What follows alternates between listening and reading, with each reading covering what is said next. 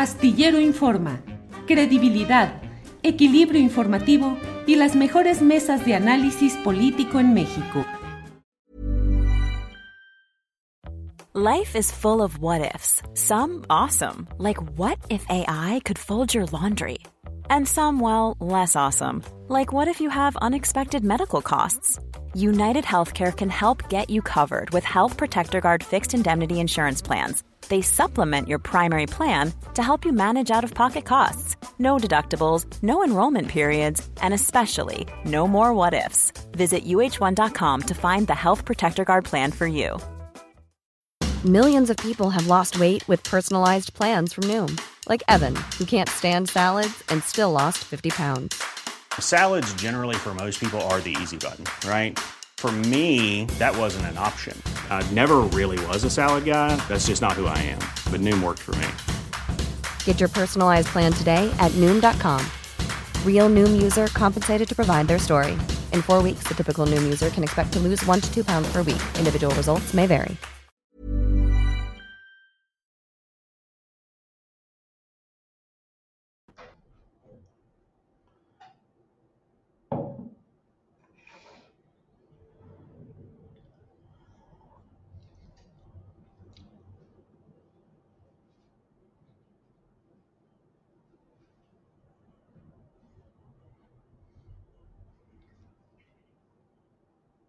La una de la tarde, la una de la tarde en punto y ya estamos en Astillero Informa. Gracias por acompañarnos en este martes 22 de febrero de 2022. Ya sabe que hoy está todo muy emocionado en cuestión numérica y hasta cabalística de quienes dicen día 22 del mes 02 del año 2022. 2202 2022. Bueno, pues este es un muy buen día para estar con ustedes y decirles que vamos a tener la información más relevante de lo que pasa en nuestro país, entrevistas muy interesantes, la mesa de periodistas hoy, usted lo sabe, con Arnoldo Cuellar, Temoris Greco y Arturo Rodríguez. Y vamos a abordar los muchos temas interesantes, polémicos, candentes de estas horas nacionales. Y antes de entrar con, mi, con nuestra primera invitada, eh, con quien vamos a hablar sobre estos temas de la injerencia de Estados Unidos, el conflicto AMLO-Loret eh, con Arancha Tirado. Antes de ir con ella, déjenme ponerles, eh, compartir con ustedes este video que me parece muy especial. Hoy Mexicanos contra la Corrupción y la Impunidad tuvo como una plática entre ellos y en una parte Raúl Olmos, que es el jefe de investigaciones de Mexicanos contra la Corrupción y la Impunidad, dijo cómo se habían dado cuenta de que existía este caso de, relacionado con la casa de Houston de Andrés Manuel López Beltrán y Carolyn Adams. Andrés Ramírez, por favor, pongamos este video. Por ejemplo, el caso de de la casa de Houston. ¿Cómo lo conocimos? Lo conocimos de una fuente de dentro de la presidencia. Y qué bueno que lo escuche el gobierno federal, porque de adentro salió una pista que seguimos y como decimos en el periodismo de investigación, esa fue la cola de la rata que tuvimos que jalar para encontrar y descubrir los elementos potentes de esta investigación. ¿Qué nos interesaba mostrar en ese momento? Pues las contradicciones entre el decir y el hacer del presidente.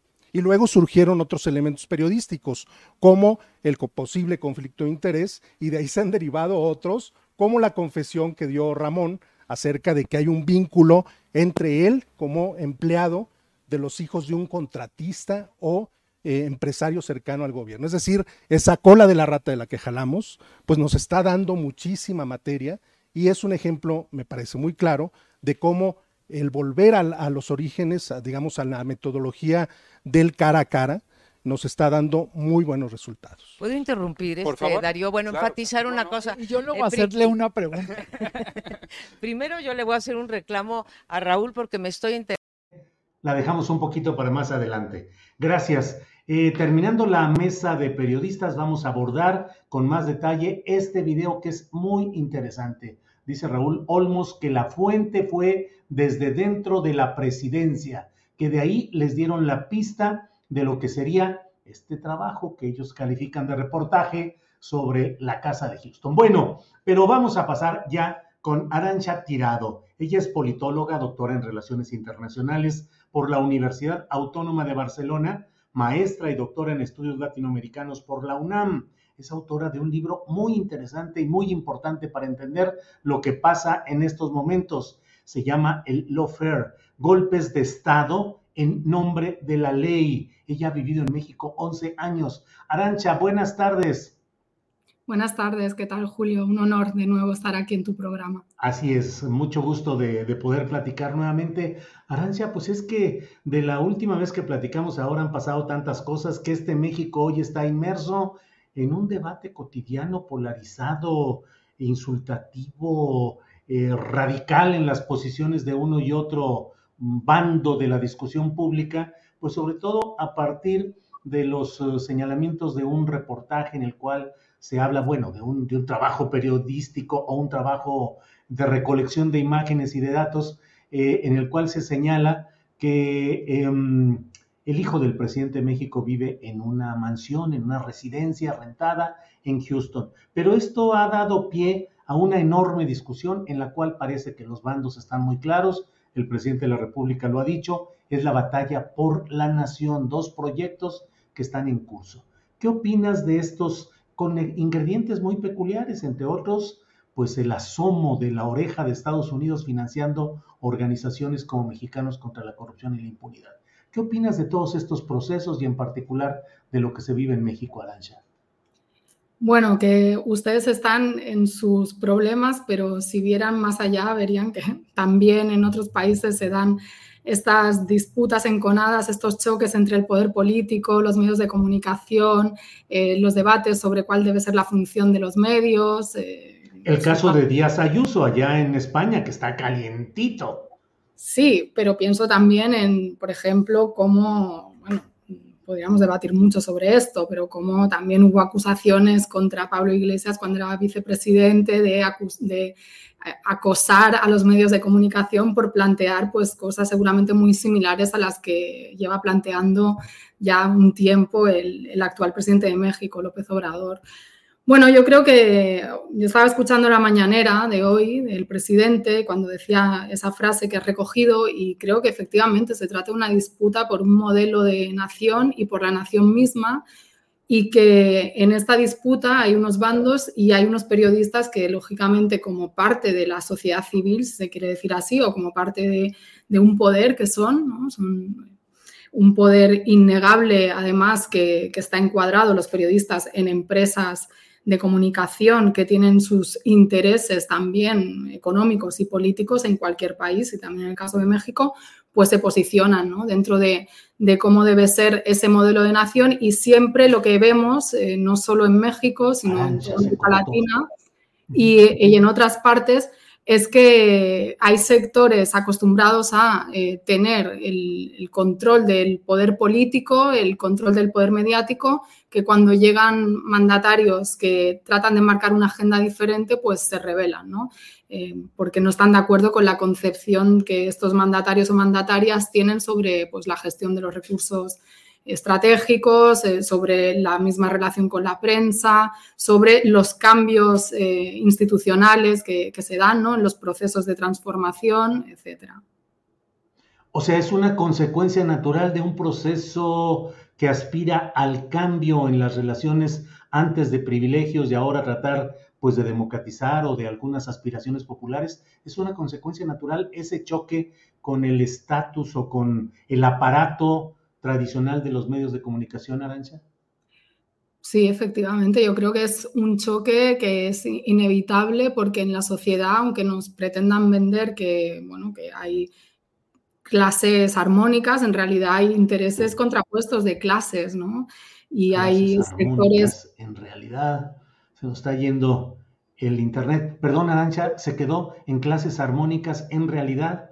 Eh, no, que hay, intereses contrapuestos de, clases eh, distintas, ¿no? ¿no? En todas las sociedades, pues hay sectores que, pues, algunos les benefician unas políticas, a otros les benefician otras, y bajo regímenes capitalistas y democracias enmarcadas en este sistema económico, pues lógicamente cuando unos ganan, otros pierden. O sea, no, es, no se puede soslayar ese, esas vías comunicantes y, en este sentido, pues la reforma eléctrica o decisiones que se han tomado desde la presidencia de la República, por ejemplo, cambiar el tipo de relación con los medios de comunicación, pues significa que sectores que antes recibían financiación a lo mejor para obtener publicidad por parte de, dinero público, pues lo reciben menos o hay una redistribución en función de los criterios del gobierno que, llega y, bueno, pues esto obviamente levanta ampollas y luego si ya metemos en la ecuación los intereses de,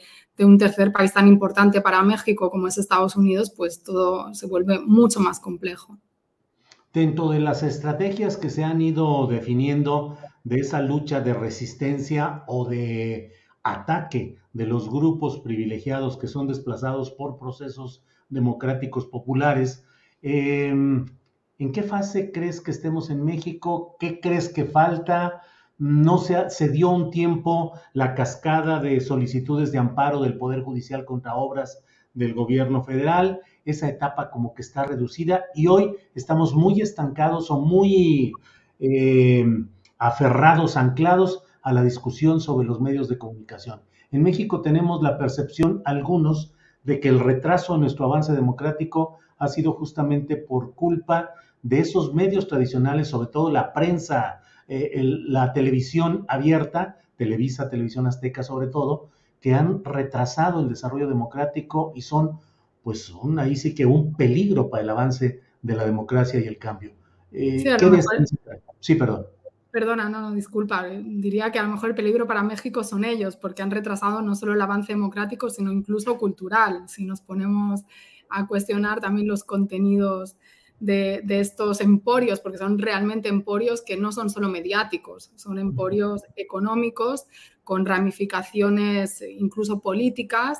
Eh, en el mismo desafuero contra López Obrador tuvieron participación pues, eh, empresarios vinculados a, Televisa y a otros sectores de, la economía mexicana. O sea que estamos hablando ya de un conflicto larvado desde hace tiempo entre las posiciones de, de López Obrador, que sin duda es una persona polémica, es una persona que no tiene pelos en la lengua, que es confrontativo y no elude el conflicto y unos sectores económicos que, que, si bien no son todos, porque también yo creo que López Obrador ha logrado pues, buscar alianzas con otros sectores del empresariado mexicano, pues hay todavía unos sectores recalcitrantes que tienen quizás eh, pues, eh, afinidades o, padrinazgos con, con, grupos políticos que antes... Eh, ostentaban el, poder en México y que ahora pues están desplazados, que bueno, que siguen haciendo un papel quizás de oposición más visible que la oposición política a través de,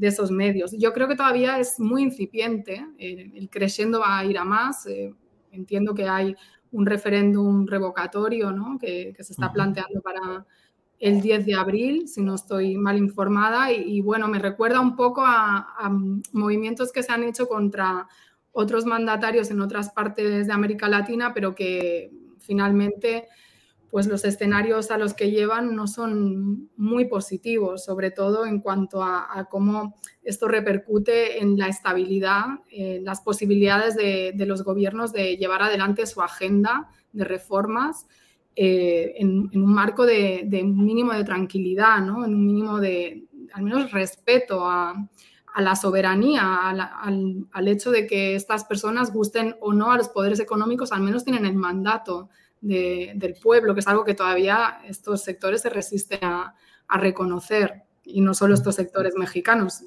por supuesto también eh, pues, eh, el complejo militar industrial que está detrás del gobierno de Estados Unidos. Claro, que es otro de los factores que hoy estamos viendo en todo este proceso, Arancia, eh, el presidente de México ha señalado que le ha planteado y ha pedido al gobierno de Estados Unidos que explique por qué hay financiamiento para una organización que él considera opositora a, su gobierno de López Obrador, que es Mexicanos contra la Corrupción y la Impunidad. ¿Qué sucede con esos apoyos de gobiernos, de entidades, eh, de grandes empresas que destinan dinero a promover organizaciones de la sociedad civil o bien un tipo de periodismo financiado por estos intereses pero que dicen, a mí un directivo de Mexicanos contra la Corrupción me aseguraba que era filantropía, que era una filantropía de empresarios que daban dinero y no tenían mayor interés en los contenidos informativos de las organizaciones que financiaban, que era por ayudar a la humanidad. ¿Crees que hay eso o que siempre hay intereses eh, parciales de esos empresarios financiando organismos de la sociedad civil? Bueno, lo curioso es que siempre financian organismos de la sociedad civil o periodistas que, confluyen en sus opiniones con las que ellos tienen, ¿no? Nunca se equivocan y financian periodistas o, no sé, o grupos eh, zapatistas o, gente que puede ser militante, no sé, algún grupo de estudiantes radicales de la UNAM, ¿no? Que, bueno, también se han dado casos en que han financiado a, eh, sectores, eh, ya esto es entrar en debates más profundos porque esto está estudiado, ¿no? Como la CIA pues, ha hecho esa labor de financiar incluso desde el ámbito de, la cultura, sectores que aparentemente eran de izquierdas para, pues, eh, no sé, en su lógica de confrontación con el comunismo en tiempos de la Guerra Fría, pero hoy en día esto sigue, siguen las mismas estrategias de cambio de régimen por esas vías de, bueno, de como algunos dirán, del soft power o de, del financiamiento de lo que serían, pues, o que acaban siendo golpes blandos, le dicen, eh, guerra híbrida, bueno, como se le quiera llamar, que en, dado caso, al fin y al cabo, es eh, tratar de eh, penetrar e ingerir en la política interna de los países a través de actores interpuestos es una guerra, en una guerra puedes enviar a tus propios soldados, que también lo hacen, ¿no? porque hay declaraciones de la Secretaria de Energía en contra de la reforma energética, o se envía a John Kerry como enviado para el cambio climático y posicionar la idea de también a través de los voceros de la Shell, ¿no? que bueno, la CFE no está preparada para llevar adelante la reforma energética en términos renovables, etcétera, pero a la vez también pues eh, tienes diferentes flancos, ¿no? Tienes el flanco de la sociedad civil, donde ahí puedes colocar de manera más sutil eh, bueno, pues otros discursos que abonan en ese cerco que se hace por diferentes vías en esa guerra contra posiciones soberanas que se dan en América Latina y el Caribe. Por eso yo creo que es importante lo que decía hoy el presidente de seguir la, la línea, el rastro del dinero porque es cierto, puede haber gente que casualidad, pues eh, justo piensa de una determinada manera y tiene la suerte de que, bueno, está alineado su pensamiento con el de la principal potencia hegemónica y eso le ayuda a obtener eh, recursos para poder llevar adelante pues, su labor de lucha contra la corrupción y por la democracia en México en este momento histórico. Pero bueno, mm, también es interesante ver eh, si esa gente o algunos periodistas no tuvieran cierto financiamiento, pues si, si dirían eso, ¿no? Si dirían lo mismo o, incluso cuando ya esos periodistas no solo reciben financiamiento, sino que tienen unas relaciones, no sé qué tan orgánicas, pero unas relaciones de, intercambio de información con funcionarios de gobiernos extranjeros. Arancia, em, en México estamos ya a un poco más de la mitad de consumido el periodo del presidente López Obrador, es decir, faltan menos de tres años para que él ya salga. Eh, la, la pelea política y electoral está ya muy fuerte acá. Pareciera que a pesar de todos los esfuerzos, el poder de los medios tradicionales de comunicación en México sigue más o menos intocado, activo contra el proyecto de López Obrador y pareciera que va a estar más fuerte eh, en la parte final de esta pelea electoral que se viene. Pero pareciera que también, ¿qué te diré? En Ecuador, en Chile, en Brasil, en Argentina, en Honduras, no sé, la pelea de los gobiernos que han intentado cambiar cosas contra los grandes consorcios no ha funcionado y ahí siguen los consorcios. Es una pelea relativamente perdida es una pelea que tiene unos costes políticos muy altos, ¿no? Sino que se lo pregunten a Rafael Correa o a Cristina Fernández de Kirchner, que ambos eh, pues trataron de poner en marcha y aprobaron bajo sus mandatos eh, reformas de ley de prensa que tocaban intereses eh, muy potentes de conglomerados mediáticos en sus respectivos países y que padecieron una guerra total, ¿no? Y además reconocida por, los propios medios, como cuento en mi libro sobre el lawfare, y que llevaron a, que estos mandatarios pues fueran eh, eh, no sé, víctimas de, estos procesos complejos donde se usa al aparato judicial también para desprestigiarlos y demás. Claro, ¿cuál es la ventaja que tienen estos medios y por qué pueden perdurar? Porque primero son empresas eh, con mucho, mucho dinero, mucho capital detrás y además con ramificaciones eh, que no son solo mediáticas, como decía, tanto en el ámbito nacional como con conexiones internacionales. Cuando uno ve, por ejemplo, que Loret de Mola, que se queja de, de la falta de libertad de expresión, pues publica que en el Washington Post ¿no? tiene su columna y cuando uno ve pues, eh, cómo eh, toda, mm, toda crítica que se puede hacer desde el poder del Estado a medios de comunicación es, es interpretada como un ataque a la sacrosanta libertad de prensa y a la prensa como si toda la prensa fuera lo mismo, cuando no es así, ni todos los periodistas eh, son lo mismo, es, es decir, no todos son malos ni todos son buenos. Bueno, eh, esto se replica en, muchos otros medios en el mundo. Llega, por ejemplo, aquí al Estado español porque también son transnacionales. Son a veces empresas que están participadas de capital financiero y, que, bueno, eh, defienden una determinada visión del mundo y tienen una visión también muy corporativa, muchas veces que les impide discernir y sacar el grano de la paja. Nosotros Ahora, por ejemplo, tenemos eh, pues toda una polémica porque sea, bueno, hay, no, no es en pasado todavía, sigue habiendo periodistas o pseudo periodistas que están vinculados con sectores del poder, de lo que se llama aquí las placas del poder, que han hecho y siguen haciendo toda una campaña de intoxicación mediática, incluso tirando de lo que ahora se llama fake news sobre líderes de la izquierda, sobre posiciones de izquierda, etcétera, y, esto eh, no se puede cambiar, es muy difícil cambiarlo porque hay todo un manto de, impunidad y cuando alguien levanta la voz contra estos personajes, incluso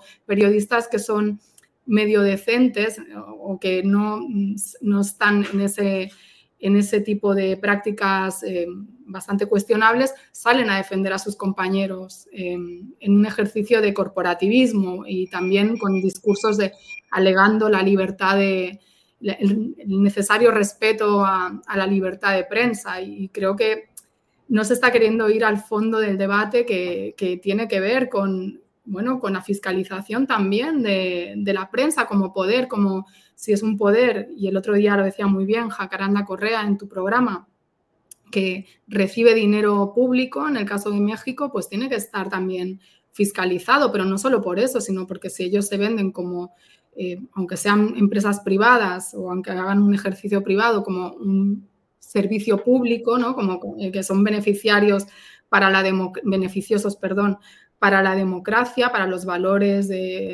tan bonitos, ¿no? Eh, principios, etcétera, bueno, pues también tienen que cumplir ¿no? un mínimo de, coherencia, de, de, ética, etcétera, y nadie fiscaliza a este poder. Bien, pues eh, como siempre es un placer poder platicar contigo, Arancha Tirado. Ella es politóloga, doctora en Relaciones Internacionales por la Universidad Autónoma de Barcelona, maestra y doctora en Estudios Latinoamericanos por la UNAM. Así es que Arancha, reserva de lo que desees agregar, pero yo por mi parte y a nombre de la audiencia te agradezco esta oportunidad de platicar. Bueno, eh, yo creo que hay que estar muy atento. Quiero cerrar con esto, aparte de agradecerte la invitación con eh, todo lo que está planteando el presidente López Obrador con el tema del litio, de cómo se va a gestionar. Recordemos que el litio estuvo dentro de todos los debates sobre el golpe de Estado contra Evo Morales en Bolivia. Bolivia se destacó por eh, querer hacer un ejercicio soberano de, la explotación y la posterior comercialización del litio. Mm, también eh, hacer baterías junto con capital alemán y obviamente cuando ves que para Estados Unidos todos estos temas energéticos, incluso la reforma energética mexicana es un tema de seguridad nacional y que el litio es clave para eh, todas este New Deals verdes que se están planteando desde la administración Biden y para esa transición energética que, que, ha ido a defender Kerry ¿no? y que y parece ser que, que, bueno, bueno, sabemos que América Latina tiene gran parte de esos minerales estratégicos y necesarios para la transición energética, pues se puede entender todavía mucho mejor ¿no? eh, lo mala que es la reforma energética y, bueno, y podríamos eh, debatir también mucho más sobre por qué los estados, si los estados son los que tienen que gestionar estos recursos o son las empresas privadas más eficientes. Bueno, todos estos debates están de fondo.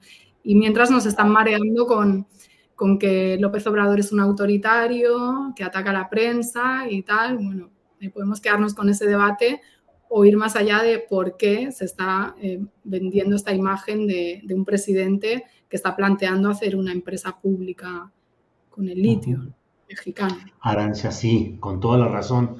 Gracias por esta oportunidad de platicar y seguiremos más adelante que temas van sobrando, Arancia. Así es que muchas gracias por esta ocasión. A ustedes, hasta luego. Un saludo, gracias. Hasta luego. Bueno, pues hemos tenido Arancha Tirado, creo que es una voz y una reflexión muy interesante. Y vamos ya de inmediato con Rainer Matos Franco. Él es internacionalista por el Colegio de México. Actualmente estudia un doctorado en historia de Rusia en la Higher School of Economics de San Petersburgo. Es autor de dos libros publicados por el Colegio de México, Historia mínima de Rusia y Limbos rojizos, la nostalgia por el socialismo en Rusia y el mundo eh, postcomunista. Así es que, Rainer Matos Franco, saludos, buenas tardes, noches, no sé por allá, pero saludos. Noches, noches. Hola, Julio, muchas gracias por la invitación.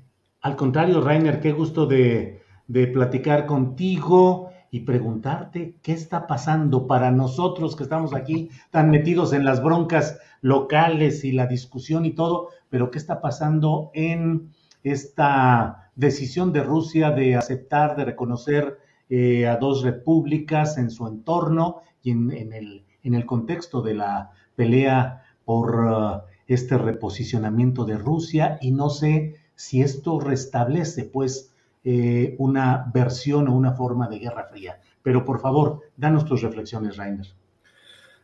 Bueno, eh, sí, a ver, no, así como Guerra Fría nueva este, no, no, pues no creo que sea el caso.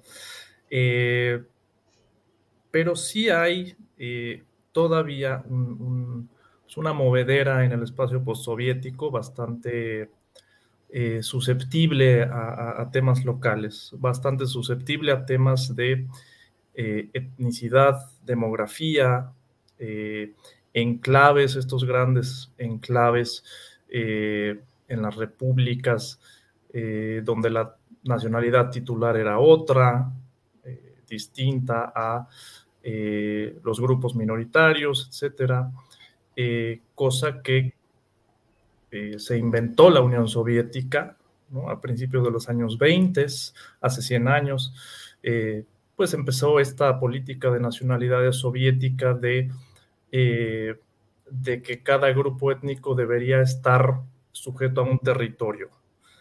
Eh, contrario a lo que se proponía en, otros lados, la extraterritorialidad, o sea, si tú eres ucraniano, pues lo sigues siendo eh, en cualquier parte de la Unión, pues no, aquí, eh, si tú nacías en la República Soviética de Ucrania, tú eras ucraniano, aunque si tú eras ruso dentro de la, de la Ucrania soviética, se te reconocía como ruso, eh, pero tú eras ciudadano de la República de Ucrania.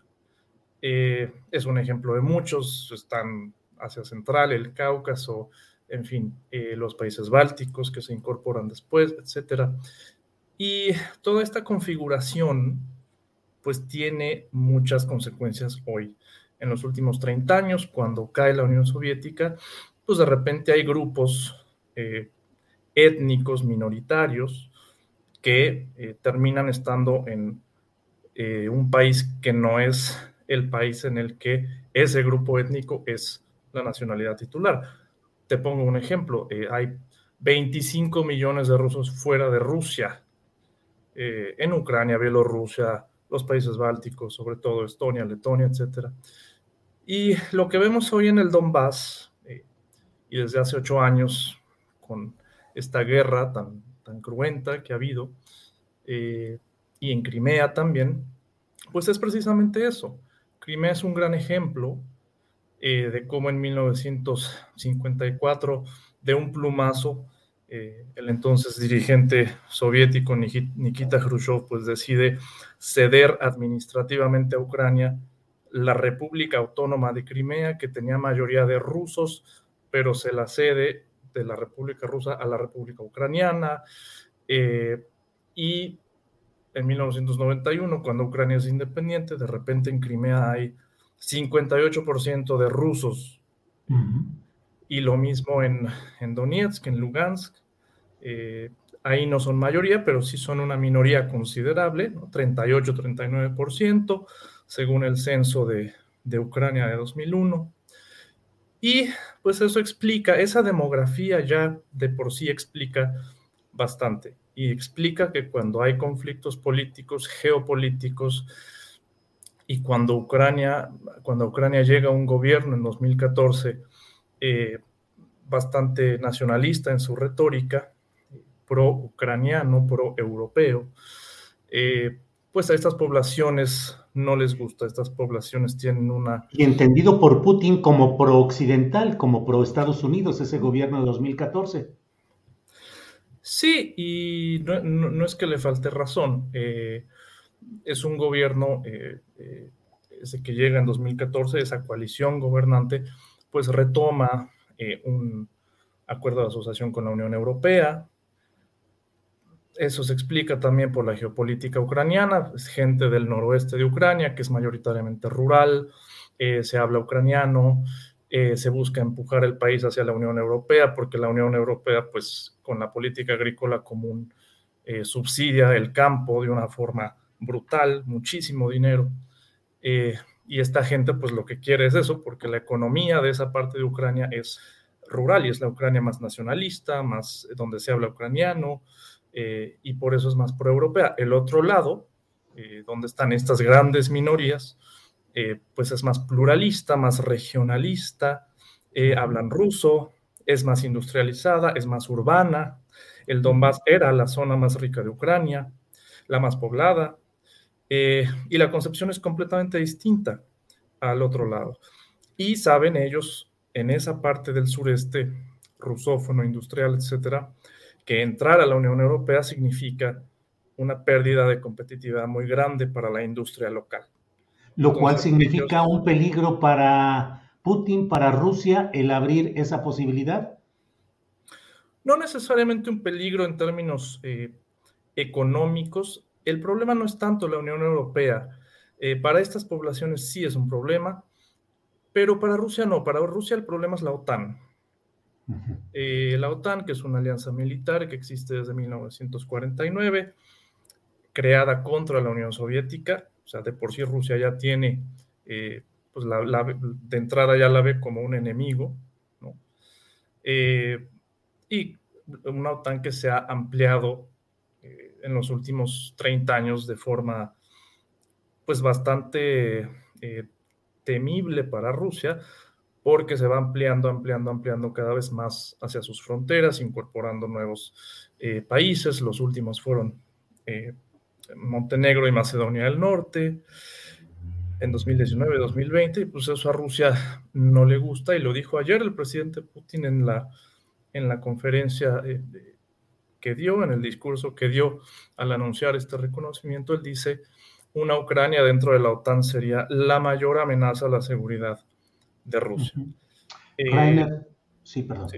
Eh, en términos de imagen, en términos geopolíticos, va avanzando, va ganando Putin y se va desgastando y perdiendo Joe Biden? ¿O cómo ves este tema?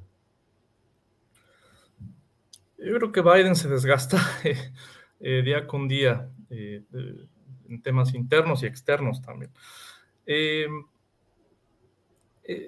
Este tema en Rusia es difícil porque al ciudadano promedio aquí en Rusia pues esto no le dice mucho, no, este, este, este, reconocimiento a las repúblicas de Donetsk y Lugansk, el ciudadano promedio no le interesa mucho, lo que le importa es llegar a fin de mes, eh, la economía, hay mucho miedo a las sanciones que puedan venir por esto en, sectores clave de la economía. Eh, y eso es lo que, eso es lo que en realidad eh, teme el ciudadano promedio. en Rusia. Putin, pues, en el, en el aspecto geopolítico, quizás creo yo que toma la decisión menos dañina, en el sentido de que esas repúblicas ya eran independientes de facto. En términos geopolíticos, en términos de fronteras, no cambia nada. Eh, pero lo que sí cambia con el reconocimiento es que Rusia puede eh, tener, y de hecho ya mandó eh, tropas allí a esas repúblicas, al reconocerlas, al firmar acuerdos de asociación con ellas, Rusia puede tener ahí tropas. Y lo más interesante del tema creo que es que esto irónicamente puede llevar a una paz armada. ¿Por qué? Eh, porque al Rusia meter tropas allí, eh, lo que hace es disuadir al ejército ucraniano de atacar esas zonas. El ejército ucraniano las ha atacado constantemente en los últimos ocho años, desde que empezó la guerra del Donbass en 2014. Eh, y con eso el, el, ejército ucraniano pues, no va a querer meterse con el ejército ruso y eh, esa es una forma de disuasión eh, pues bastante eficiente para llegar a, una paz. Eso no quiere decir que no se viole el derecho internacional, eso no quiere decir que Putin sea bueno, nada de esto. Simplemente eh, Rusia logra, mediante ese resquicio jurídico, de alguna manera imponerse, pero además imponer este congelamiento del conflicto y esta paz armada eh, que seguramente veremos en el Donbass. El, problema va a ser eso, las sanciones, veremos eh, cómo vienen. Eh, en el pasado no han servido mucho. obviamente el prestigio de Putin está por los suelos en, el mundo. y dentro de Rusia no es, que, no es que crezca mucho, habrá que ver las encuestas que se levanten en estos días, si le ayudó o no le ayudó este, este anuncio, no creo que, que, ayude mucho. De todos modos, su popularidad ahora está más o menos en 60, 64%, una cosa así, según las últimas encuestas. Eh, pero el tema es que hay elección dentro de dos años, hay elección presidencial. Y pues habrá que ver qué, qué ocurre. Eh, Rainer, em, Estados Unidos ha mantenido una política de considerar a China como pues su verdadero eh, opositor estratégico como el verdadero. Con estas acciones de Putin, Rusia se coloca de alguna manera en un nivel más alto en esa confrontación, recupera más protagonismo mundial o solamente es un acto efectista? Eh, aquí lo interesante es que Rusia y China se complementan de alguna manera, porque eh, China es una potencia económica, antes que nada, eh, y es una potencia militar, sí, pero en su propio en su propia zona de influencia. Más allá, no, no lo es. Eh, y Rusia, al contrario, Rusia no es una potencia económica más que en su zona de influencia y cada vez más reducida, pero sí es una potencia militar.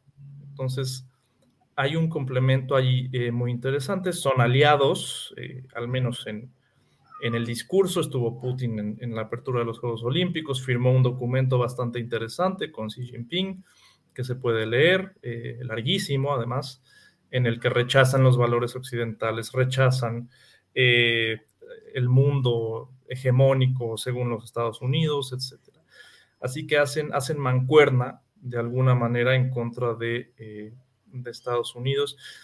Y Estados Unidos, eh, pues está en una posición, creo yo, que pues no sabe qué hacer. Tampoco es que le interese mucho eh, resolver el conflicto del Donbass eh, o, nada. Yo creo que es más un tema de, de prestigio internacional, un tema de, de prestigio internacional, pero viendo hacia adentro. O sea, Estados Unidos tiene un problema y Biden tiene un problema ahorita también eh, interno muy fuerte, tiene elecciones intermedias en, dentro de unos meses. Eh, y es sobre todo pues el, legado de, ese aislacionismo que dejó, que dejó Trump, que Biden ha seguido de cierta manera, eh, y mucha, en las encuestas de opinión en Estados Unidos hay muchísima, mucho deseo de que Estados Unidos continúe ese aislacionismo militar y que use la diplomacia como medio para resolver eh, conflictos. En este caso específico de Ucrania, no, no vi yo la voluntad de Estados Unidos de usar la diplomacia para resolver absolutamente nada. Rainer, te agradezco mucho la posibilidad de tener toda esta visión exacta y concreta de lo que está pasando por allá. Cierro preguntándote, para efectos de México, ¿ganamos, perdemos algo? ¿Cuál debe ser la postura? El secretario de Relaciones Exteriores, Marcelo Ebrard, ha dicho que la Embajada de México en el territorio de Ucrania va a seguir abierta, que va a permanecer, que no se tiene previsto mover, cerrar o evacuar. La Embajada Mexicana va a seguir funcionando normalmente. ¿Qué ganamos? ¿Qué perdemos? ¿Cuál debe ser la postura de México, Rainer? Pues creo que México, muy fiel a sus principios de política exterior, eh, el día de ayer, si no estoy mal, eh, no, hoy mismo, en el, en el discurso en, el Consejo de Seguridad de la ONU, eh, pues muy fiel a los principios que este gobierno busca retomar de, décadas previas. Eh, habló en favor de, Ucrania, habló en favor de, eh, o más bien en contra de la agresión, en contra de, de, los atentados contra el derecho internacional, en contra de la integridad territorial, etcétera. Eh, México, yo no hubiese esperado eh, otro tipo de discurso.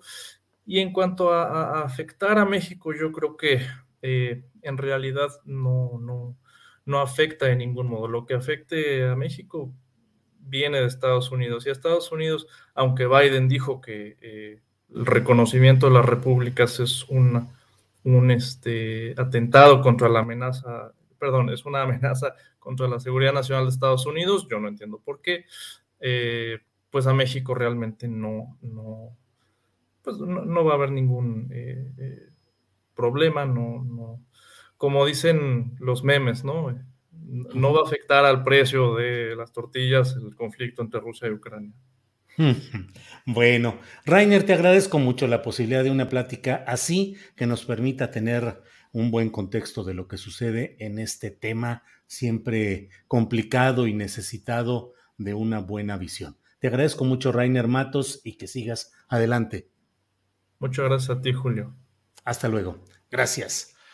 Bueno, mire, pues hemos querido ofrecerle una visión lo más eh, documentada y precisa de lo que está sucediendo por allá. No solamente una opinión así en lo general, sino tener un experto como lo hemos hecho. Bueno, ¿sabe usted qué día es hoy? Hoy es martes. Hoy es martes y los martes se platica con Carolina Rocha, que ya está por aquí. Carolina, buenas tardes. ¿Cómo estás, Julio? Bien, ¿tú qué dices? ¿Cómo va todo? Pues todo va muy bien, ya sabes, andamos entre el blanco y el negro, el mundo en llamas, el rojo vivo, y nosotros, si uno ve la mañanera, si uno ve luego el espacio hasta de Carmen Aristegui o de Carlos Dorete Mola, dices, no, hombre, pues el mundo, el mundo, ¿qué importa? Lo único que importa es el gris, la casa gris. El gris la casa gris. Estamos de grisáceos. ¿Cómo has visto la evolución de todo este, de todo este caso y este tema? He visto los tweets que has puesto, pero dinos, ¿cómo lo, has, cómo, cómo lo ves? Pues va tomando sus giros, este Julio. La verdad es que yo creo que eh, la casa gris existe. tiene una alberca muy grande. Por cierto, no tiene árboles y es habitada por el hijo del presidente. De ahí al conflicto de interés, yo no sé si recuerdas cuando, cuando surgió primero este escándalo que fue la investigación de mexicanos contra la corrupción y latinos, la pregunta que nos hacíamos, Julio, es, bueno, eh, está interesante que nos digan la forma en la que vive con muy poca congruencia republicana o austero republicana el hijo del presidente, pero habría que mostrar que hay un tráfico de influencias, ni siquiera un conflicto de interés, ¿no crees, Julio? El delito sería el tráfico de influencias, que tú tengas hospedado al hijo de un presidente o al primo, hermano o a un funcionario público en una instalación tuya, no le cobres la renta y saques como a cambio algún beneficio, ¿no? Como le pasó a Ponce, ¿te acuerdas? El, que era secretario sí, Gustavo Ponce. López Obrador, pues se fue a Las Vegas, todo pagado, y, este, y luego, pues, recibía gente, ahí había un conflicto de interés. Él era un funcionario público y cómo es posible que las personas a las que les cobras los impuestos te anden, te anden invitando a, tu vicio, al juego, ¿no? Entonces, este, el asunto era probar un, un, conflicto. Y desde que surgió este escándalo, yo creo que quienes hacemos periodismo y nos gusta ver el periodismo, lo que decíamos, bueno, a esto para pasar de pues no sé, de, chisme un poquito farandulero, y no estoy desmeritando a, la farándula, pero bueno, en el periodismo de espectáculos importa mucho cómo viven los famosos, las personas públicas, sus relaciones sentimentales, o sea, hay un morbo por la vida privada, ¿no? En ese tipo de periodismo.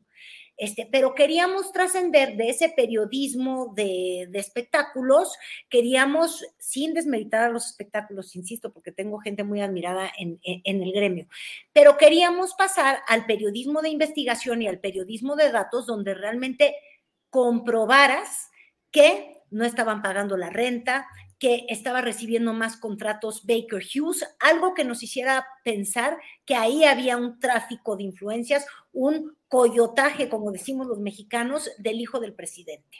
Entonces yo recuerdo que decíamos, bueno, pues hay que ver los recibos, ¿no? ¿Paga o no paga renta? Y lo hace o no lo hace en precios del mercado.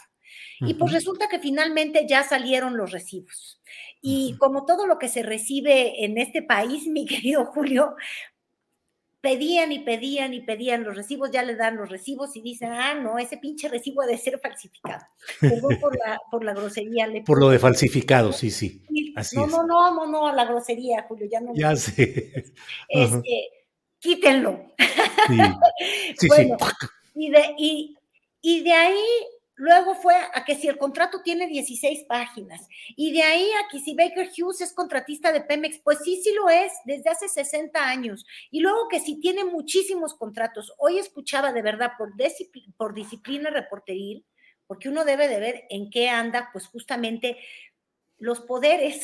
y aquí hay dos, el, el presidente Andrés Manuel López Obrador que está en su bando y luego este Carlos Loret de, Mola y esa mafia del poder a la que acusa el presidente, y hoy veía el, noticiero de, Loret. Y entonces decía, todo lo que nosotros dijimos era verdad, este, pero con una vehemencia, yo decía, sí, pero siguen sin decir las verdades completas o las que periodísticamente nos interesarían a los mexicanos, que es, ¿hay o no hay corrupción?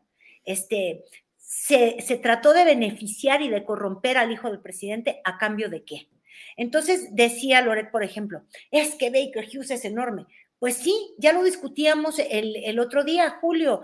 Estás hablando de los reyes, casi casi que el monopolio de la perforación, de la perforación petrolera, imagínate el tamaño, y casi casi que los dueños de esa tecnología.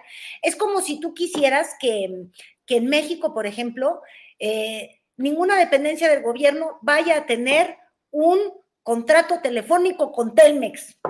Eso hace 20 años. Pues, ¿cómo le haces, no? Está complicado, sobre todo si estás en un lugar donde el acceso es difícil, etcétera. Entonces, yo decía, mira este qué oportunista, cómo presenta los argumentos de repente Carlos Loret.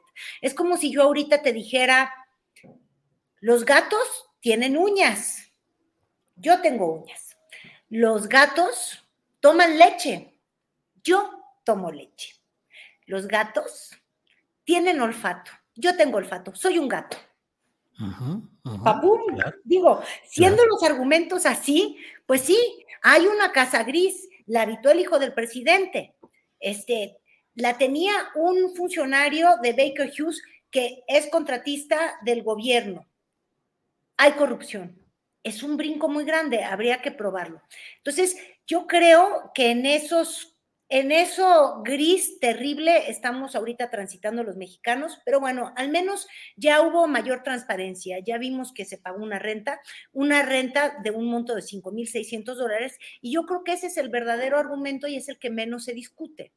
Yo creo que esa investigación que hizo Latinos o Mexicanos contra la Corrupción, evidentemente queriendo lastimar la reputación del presidente, sí cumple su cometido en el sentido que el presidente es un profeta de un credo, porque además ves que nos ha leído la cartilla moral y dice que debe de haber una forma de vivir casi jesuita, franciscana, donde uno no debe de aspirar a grandes bienes, donde uno debe de tener quizás solamente un traje. Em, eh, tiene él su casa en Chiapas donde descansa, creo que nunca hemos visto su gran piscina.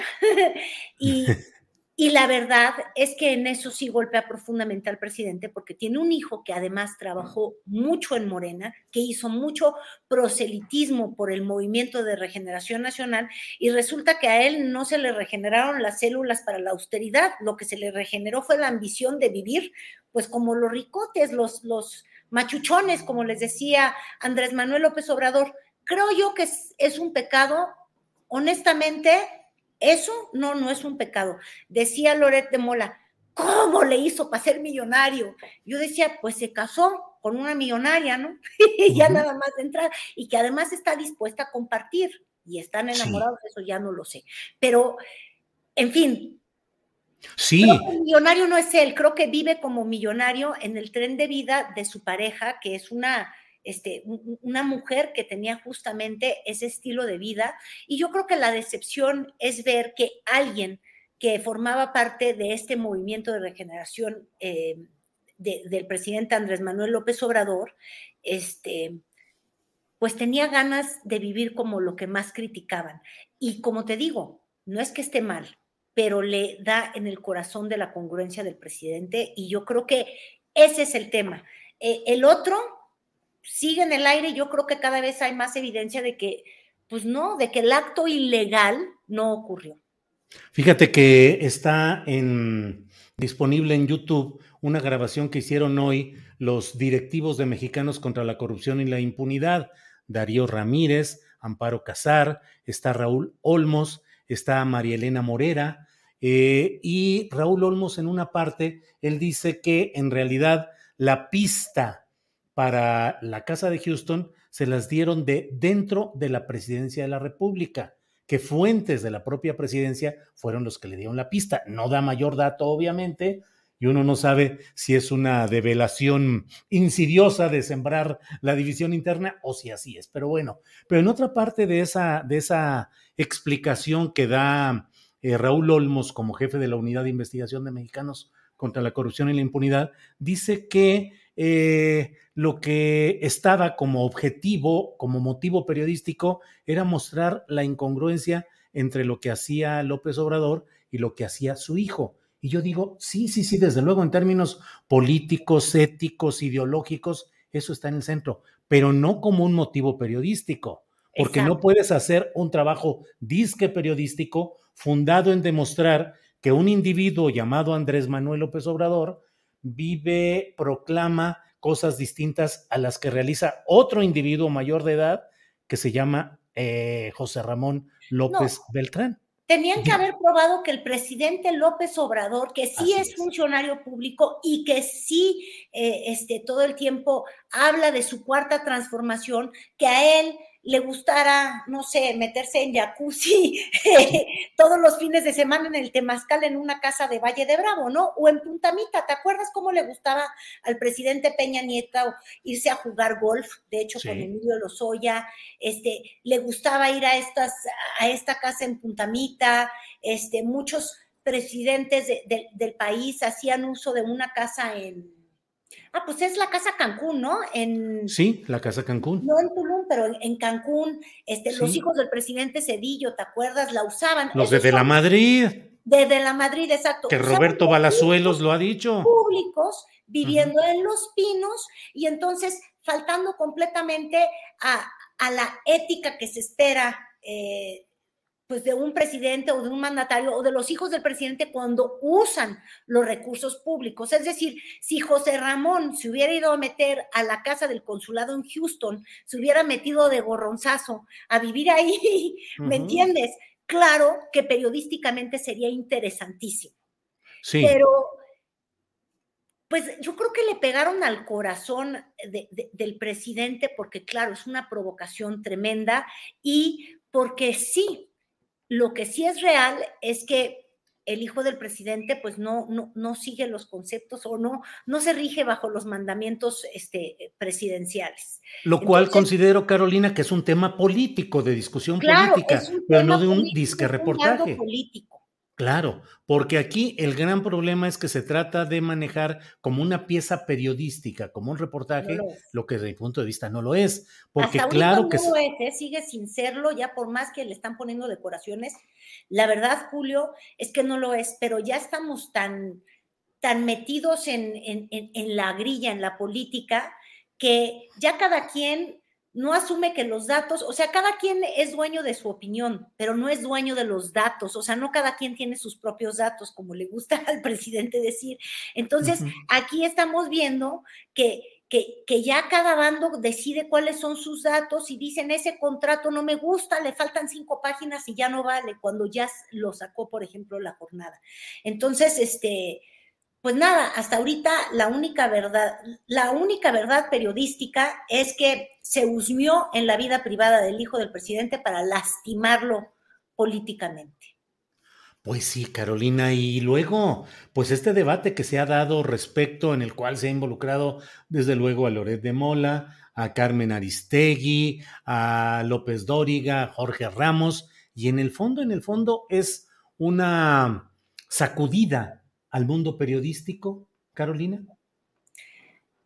Bueno, es que depende qué es lo que uno cree de periodista. Fíjate, yo cuando veo mis ingresos, Julio, y mi casa, hoy andaba de morbosa viendo que alguien compartía, este, hay una casa tan bonita en, la que vivía o está vendiendo ahorita el, el hijo de Enrique Krause, y decía yo, ay, pero qué, qué, qué, bien vivir, o sea, ¿qué es lo que he hecho yo que no, no gano esas cantidades?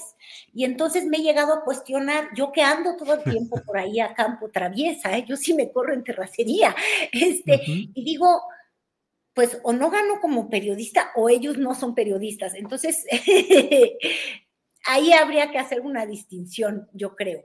Este, y, y pues nada, yo creo que el periodista y el periodismo se forja todos los días, Julio, no es, no es un dado. Puedes tener trabajos periodista, eh, periodísticos fabulosos y, un día este, salir con un santo pato patético que, que, podría destruir tu reputación, se construye este, día a día. Entonces nadie tenemos o poseemos el, podemos sentirnos dueños del periodismo o del ser periodistas. Yo creo que es un oficio que se ejerce a diario y también creo que hay muchas personas que no lo han ejercido nunca o que simplemente han dejado de ejercerlo y otros que han comenzado a ejercerlo y no lo habían ejercido nunca.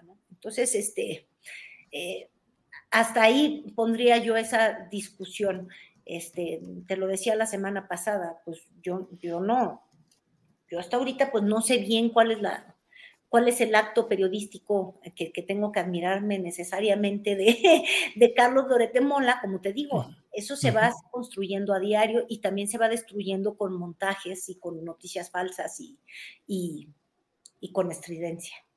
Sí, y encarrerado pues la, la, batalla política y electoral, Carolina, porque en el fondo, pues todo esto es, hoy el presidente de la República dijo, es una batalla por la nación, es decir, los dos proyectos con sus bemoles, con sus agregados, pero ahí están. ¿Crees que ha subido la beligerancia o la capacidad de ataque político y de organización de ese flanco antiobradorista a partir de lo publicado por latinos y por mexicanos contra la corrupción? Ay, pues yo sigo ahí con mis dudas, te digo que estamos muy polarizados. Lo que sí te he de compartir es que en el tema electoral, Ay, pobre Mario Huevado. Es que a Mario Huevado me lo agarran a huevos. En realidad, fíjate, a huevazos, a huevazos. Cada vez que va a un lugar, ahora fue en Durango donde lo agarraron a huevazos. Y en realidad, fíjate, los verdaderos obstáculos que ha tenido, ya síguete riendo, los verdaderos obstáculos que se ha topado Morena este, electoralmente que podría causarle daños a la hora de los votos y de las preferencias, pues han sido justamente la forma en la que seleccionan los candidatos. Y una forma de verlo es simplemente el termómetro de Mario Huevado. ¿Cuántos huevos le avientan a según el estado al que va? Y entonces así vamos a poder medir cómo está el asunto electoral de este año, Julio. Y para el 2024, ¿ya viste la foto de la que se puso los guantes para subirse al ring? Sí, sí, sí. Pues ahí está ya subida, ¿no? Ya está subida Claudia Sheinbaum, pero ya agarró un guantezote, ¿no viste su foto ahí con Zuleika o Suleimán, ¿cómo se llama? Yo no sé mucho. Suleimán, Suleimán. Exacto, y con unos figurones. Y yo dije, ¿y eso cuánto cuesta? O sea, ¿cómo se cobija uno de estos boxeadores tan profesionales, ¿verdad? Y, te suben al ring y, y eso ya es eh, proselitismo del más abierto que uno puede imaginarse, ¿verdad? Yo creo que entonces en unos tres días vamos a ver a Marcelo Ebrard, no sé, en un evento internacional de la globalidad bicicletera o algo así, porque, porque es que además se van cuqueando. Y entonces, pues a los que andan en la función pública les empieza a dar por andar más bien de función, pero pública de los escenarios, de subirse a, la plataforma electoral y, dejar de, gobernar. Pero en fin, habrá que verlo, Julio. ¿Ves concentrado todo ya, sobre todo en Claudia, en Marcelo y en Adán Augusto, Carolina? Es que Adán Augusto nos da gusto nada más platicar de él. Yo no sé por qué siento que su perfil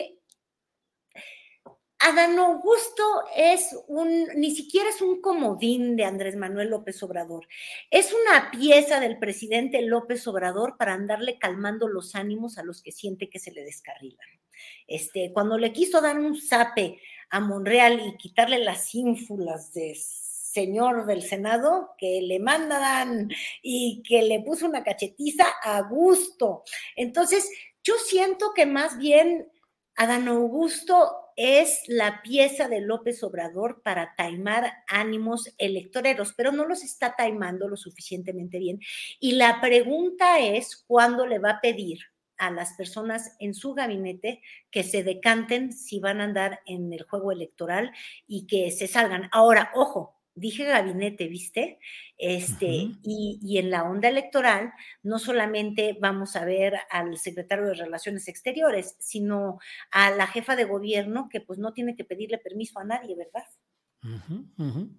Pues Carolina, muchas cosas, muchos temas y todo sigue caminando con el reloj político y electoral inexorable rumbo a 2024 en la grande y las elecciones de este año en seis estados pues le hemos dado un repaso a algunas de las cosas interesantes, Carolina, así es que, como siempre, un gusto platicar contigo.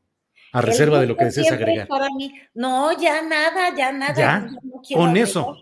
Con eso basta, ya tuvimos ring, ya tuvimos huevos, ya tuvimos de todo lo que había, hasta una maledicencia mía que espero que se pueda editar y sacar de ahí, porque luego el YouTube se pone muy rudo contigo, Julio. Pero no por las, fíjate que no por las palabras malsonantes, Vieras que no, no es por eso. No, ah, no, ah, bueno, yo pues más prefiero no utilizarlas porque pensar que yo pueda afectarte no, no me causa No, no, no, no, no, no hay, no hay problema con eso, Carolina. Bueno, pues eh, estamos en contacto y nos vemos. Ojalá nos podamos ver el próximo martes, Carolina. Y como siempre, muchas gracias. Que así sea, Julio. Nos vemos. Hasta luego. Adiós.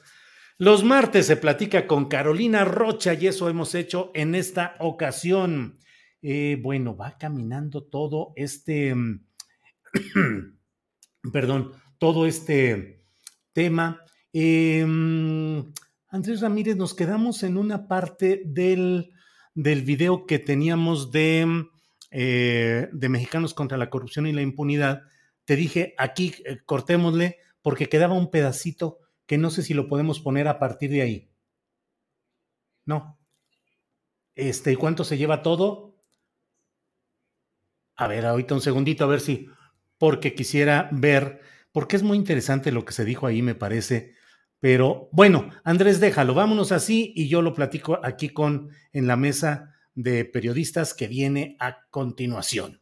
Bueno, eh, pues es el martes 22 de febrero, son las 2 de la tarde con dos minutos, o sea, las 2 de la tarde, las 2 de la tarde, todo 1.51. este, 2 de la tarde con dos minutos del martes 22 del mes 02 del año 2022, puro 2. Es el momento adecuado para que entremos en la mesa de periodistas y ya están por aquí eh, nuestros compañeros. Eh, Arturo Rodríguez, buenas tardes, Arturo. Buenas tardes, Julio. Qué gusto saludarte y qué gusto saludar a Arnoldo con una imagen muy nítida en esta ocasión. Parece que su proveeduría de Internet y sus eh, cámaras han recibido una inversión importante en estos días. Sí. Oye, recomiéndanos, Arnoldo, qué, qué proveedor, qué técnica, qué técnicos. Mira nomás, nosotros aquí todavía medios difusos. Arnoldo, bienvenido. Buenas tardes. Gracias, gracias, Arturo. Eh, buena tarde. Yo ya estaba muy apenado, yo este, creía que era un complot muy serio este de Samarripa y Temoris contra mí, pero bueno, ya más o menos logré poner unos diablitos y creo que hoy va a funcionar bien esto. Eso, muy bien, Arnoldo. Muchas gracias. Bueno, de ratito debe incorporarse Temoris Greco y mientras tanto él va un poco retrasado porque fue a un asunto de su atención médica en la que está ahí muy, muy metido y en, un, en unos minutitos está por aquí con nosotros.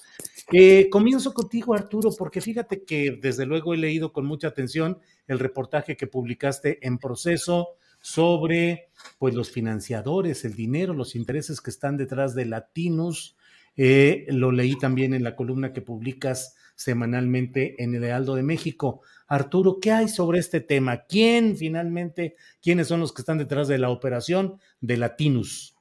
Bueno, yo, mira, a mí me llama mucho eh, la atención este tema porque creo que eh, a veces cuando uno aborda un aspecto informativo concreto, los comentarios eh, exigen un abordaje eh, total de los asuntos y creo que a veces eh, hay que explicarle a las audiencias que uno solo no puede contar todo, pero que bueno, todo sirve para contar algo y que bueno, en este caso hay diferentes materiales que abordan desde diferentes ópticas el, proceso que pues tiene ya más de tres semanas en la discusión pública, que esto este asunto de José Ramón López Beltrán, de Baker Hughes, de la Casa de Houston, de si hay conflicto o no hay conflicto, de las respuestas presidenciales, algunas muy eh, eh, pues rudas en su eh, pues a su modo.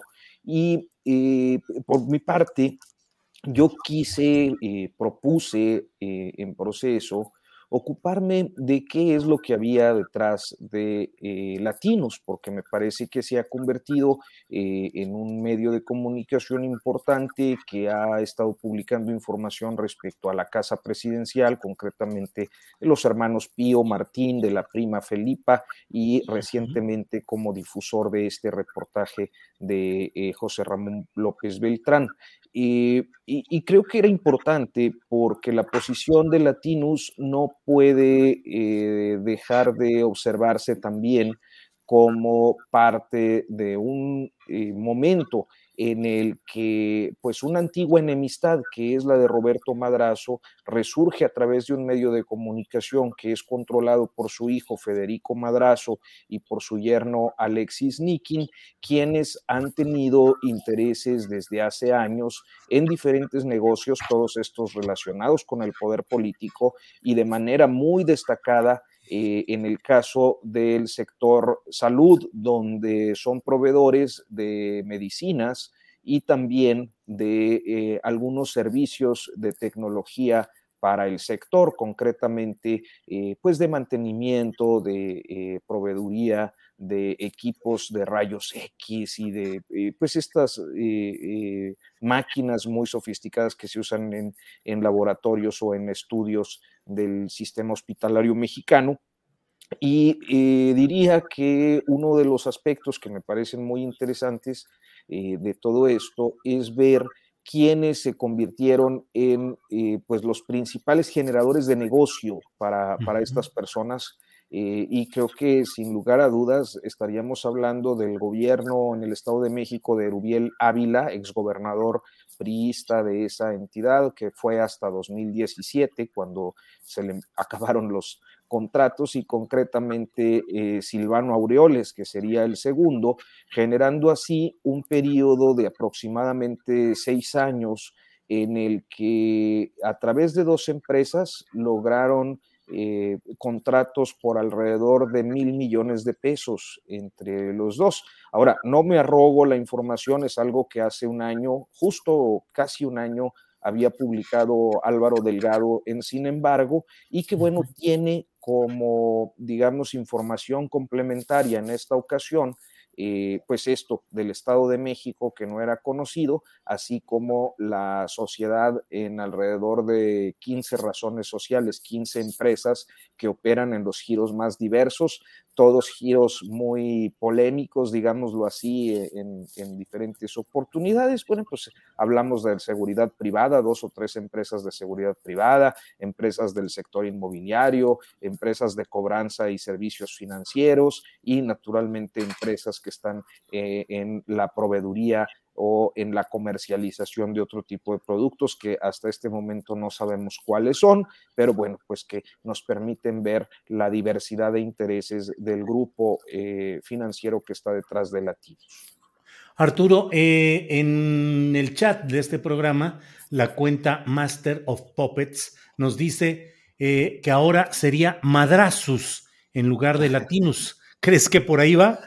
Pues mira, yo, yo lo que eh, mencionaba, tanto en una videocolumna en Notas sin Pauta, luego de una manera un poco más articulada en la columna del Heraldo el fin de semana, es que eh, me parece que son dos personalidades políticas, la de Roberto Madrazo y la de López Obrador, que no se entienden hoy una sin la otra. O sea, eh, ambos eh, se catapultaron a la escena nacional en 1994 con aquella elección de Tabasco en la que pues eh, Roberto Madrazo ganó en medio de un proceso eh, repleto de, dispendio de recursos que fueron probados por, por López Obrador que acusaba pues estas y otras irregularidades fue desoído, pero que eso le dio un primer momento de notoriedad nacional o, segundo, porque ya venía del, del, de la, de la, del éxodo por la democracia eh, tres años antes, en el 91. Eh, son dos personalidades que a partir de ese momento, 91-94, crecen, crecen, crecen en el escenario nacional, saliendo de Tabasco, y eh, uno llega a la dirigencia nacional del PRD, el otro eh, intenta ser un candidato presidencial en rebeldía ante la designación de, Cedillo, ante el dedazo de Cedillo sobre Francisco Labastida, no lo logra, pero se convierte en un referente del priismo, que lo ve como la alternativa, eh, el, priista que se necesitaba para recuperar eh, el, el, poder después de la derrota del 2000. En 2006 contienden los dos por la presidencia de la República. Eh, hay una personalidad que me parece muy interesante en ese Inter, que es el Bester Gordillo, aliada de Madrazo, luego separada de, Madrazo eh, y operadora de una sangría de votos del PRI al PAN a fin de que López Obrador no llegara. Este, y luego en 2018, una aliada de López Obrador en esa oportunidad, que paradójicamente también reaparece por ahí con boda y anuncio de reincorporación a la vida política en medio de todo este escándalo entre latinos y el presidente López Obrador. Entonces, a veces pareciera uno que está viviendo cosas como de los 90, pero me parece que eh, eh, para concluir, eh, sí hay una rivalidad histórica que no podemos soslayar y con intereses muy grandes también eh, en, esta, eh, en esta situación que hemos estado observando y analizando e, informándonos en, estas tres semanas, Julio. Arturo, muchas gracias por toda esta eh, recreación histórica y todo este repaso a lo que ha sucedido en este tema. Arnoldo Cuellar, leía en PopLab, el portal que diriges en Guanajuato, leía acerca de un tema de esos que luego eh, pues es necesario abordar, que es una acusación de violencia de género y en la cual está involucrado eh, un familiar de un personaje importante de la política, pues tanto ahí como a nivel nacional. ¿De qué se trata, Arnoldo? Así es, Julio. Bueno, antes que nada, qué repaso el de Arturo, ¿eh? Qué sí, sí, y escaleras de la política nacional. Digo, plagiándome un poco a Salvador García Soto y el título de su columna, pero sin este tipo de revisiones no entenderíamos luego cierto aspecto subjetivo de lo que nos está ocurriendo ahora. Sí. En efecto, Julio, eh, eh, un hijo de Juan Carlos Romero Hicks, uno de sus hijos más pequeños, tiene, tiene 10 hijos. Juan Carlos Romero Hicks ha sido gobernador de Guanajuato, senador, diputado federal, ahora líder de la bancada en el anterior periodo legislativo, la bancada panista. Eh, está acusado por su pareja de, de haberla golpeado varias ocasiones de abusos psicológicos, sexuales y de violencia física, una joven irapuatense. Eh, el tema no es reciente, ocurrió hace algunos meses. Entiendo que había algún tipo de acuerdos entre, entre la familia Romero Hicks y la familia de la víctima, que, que ella de pronto decide romper e ir al Ministerio Público y denunciar porque cree que puede quedar impune la situación, según nos lo explicó.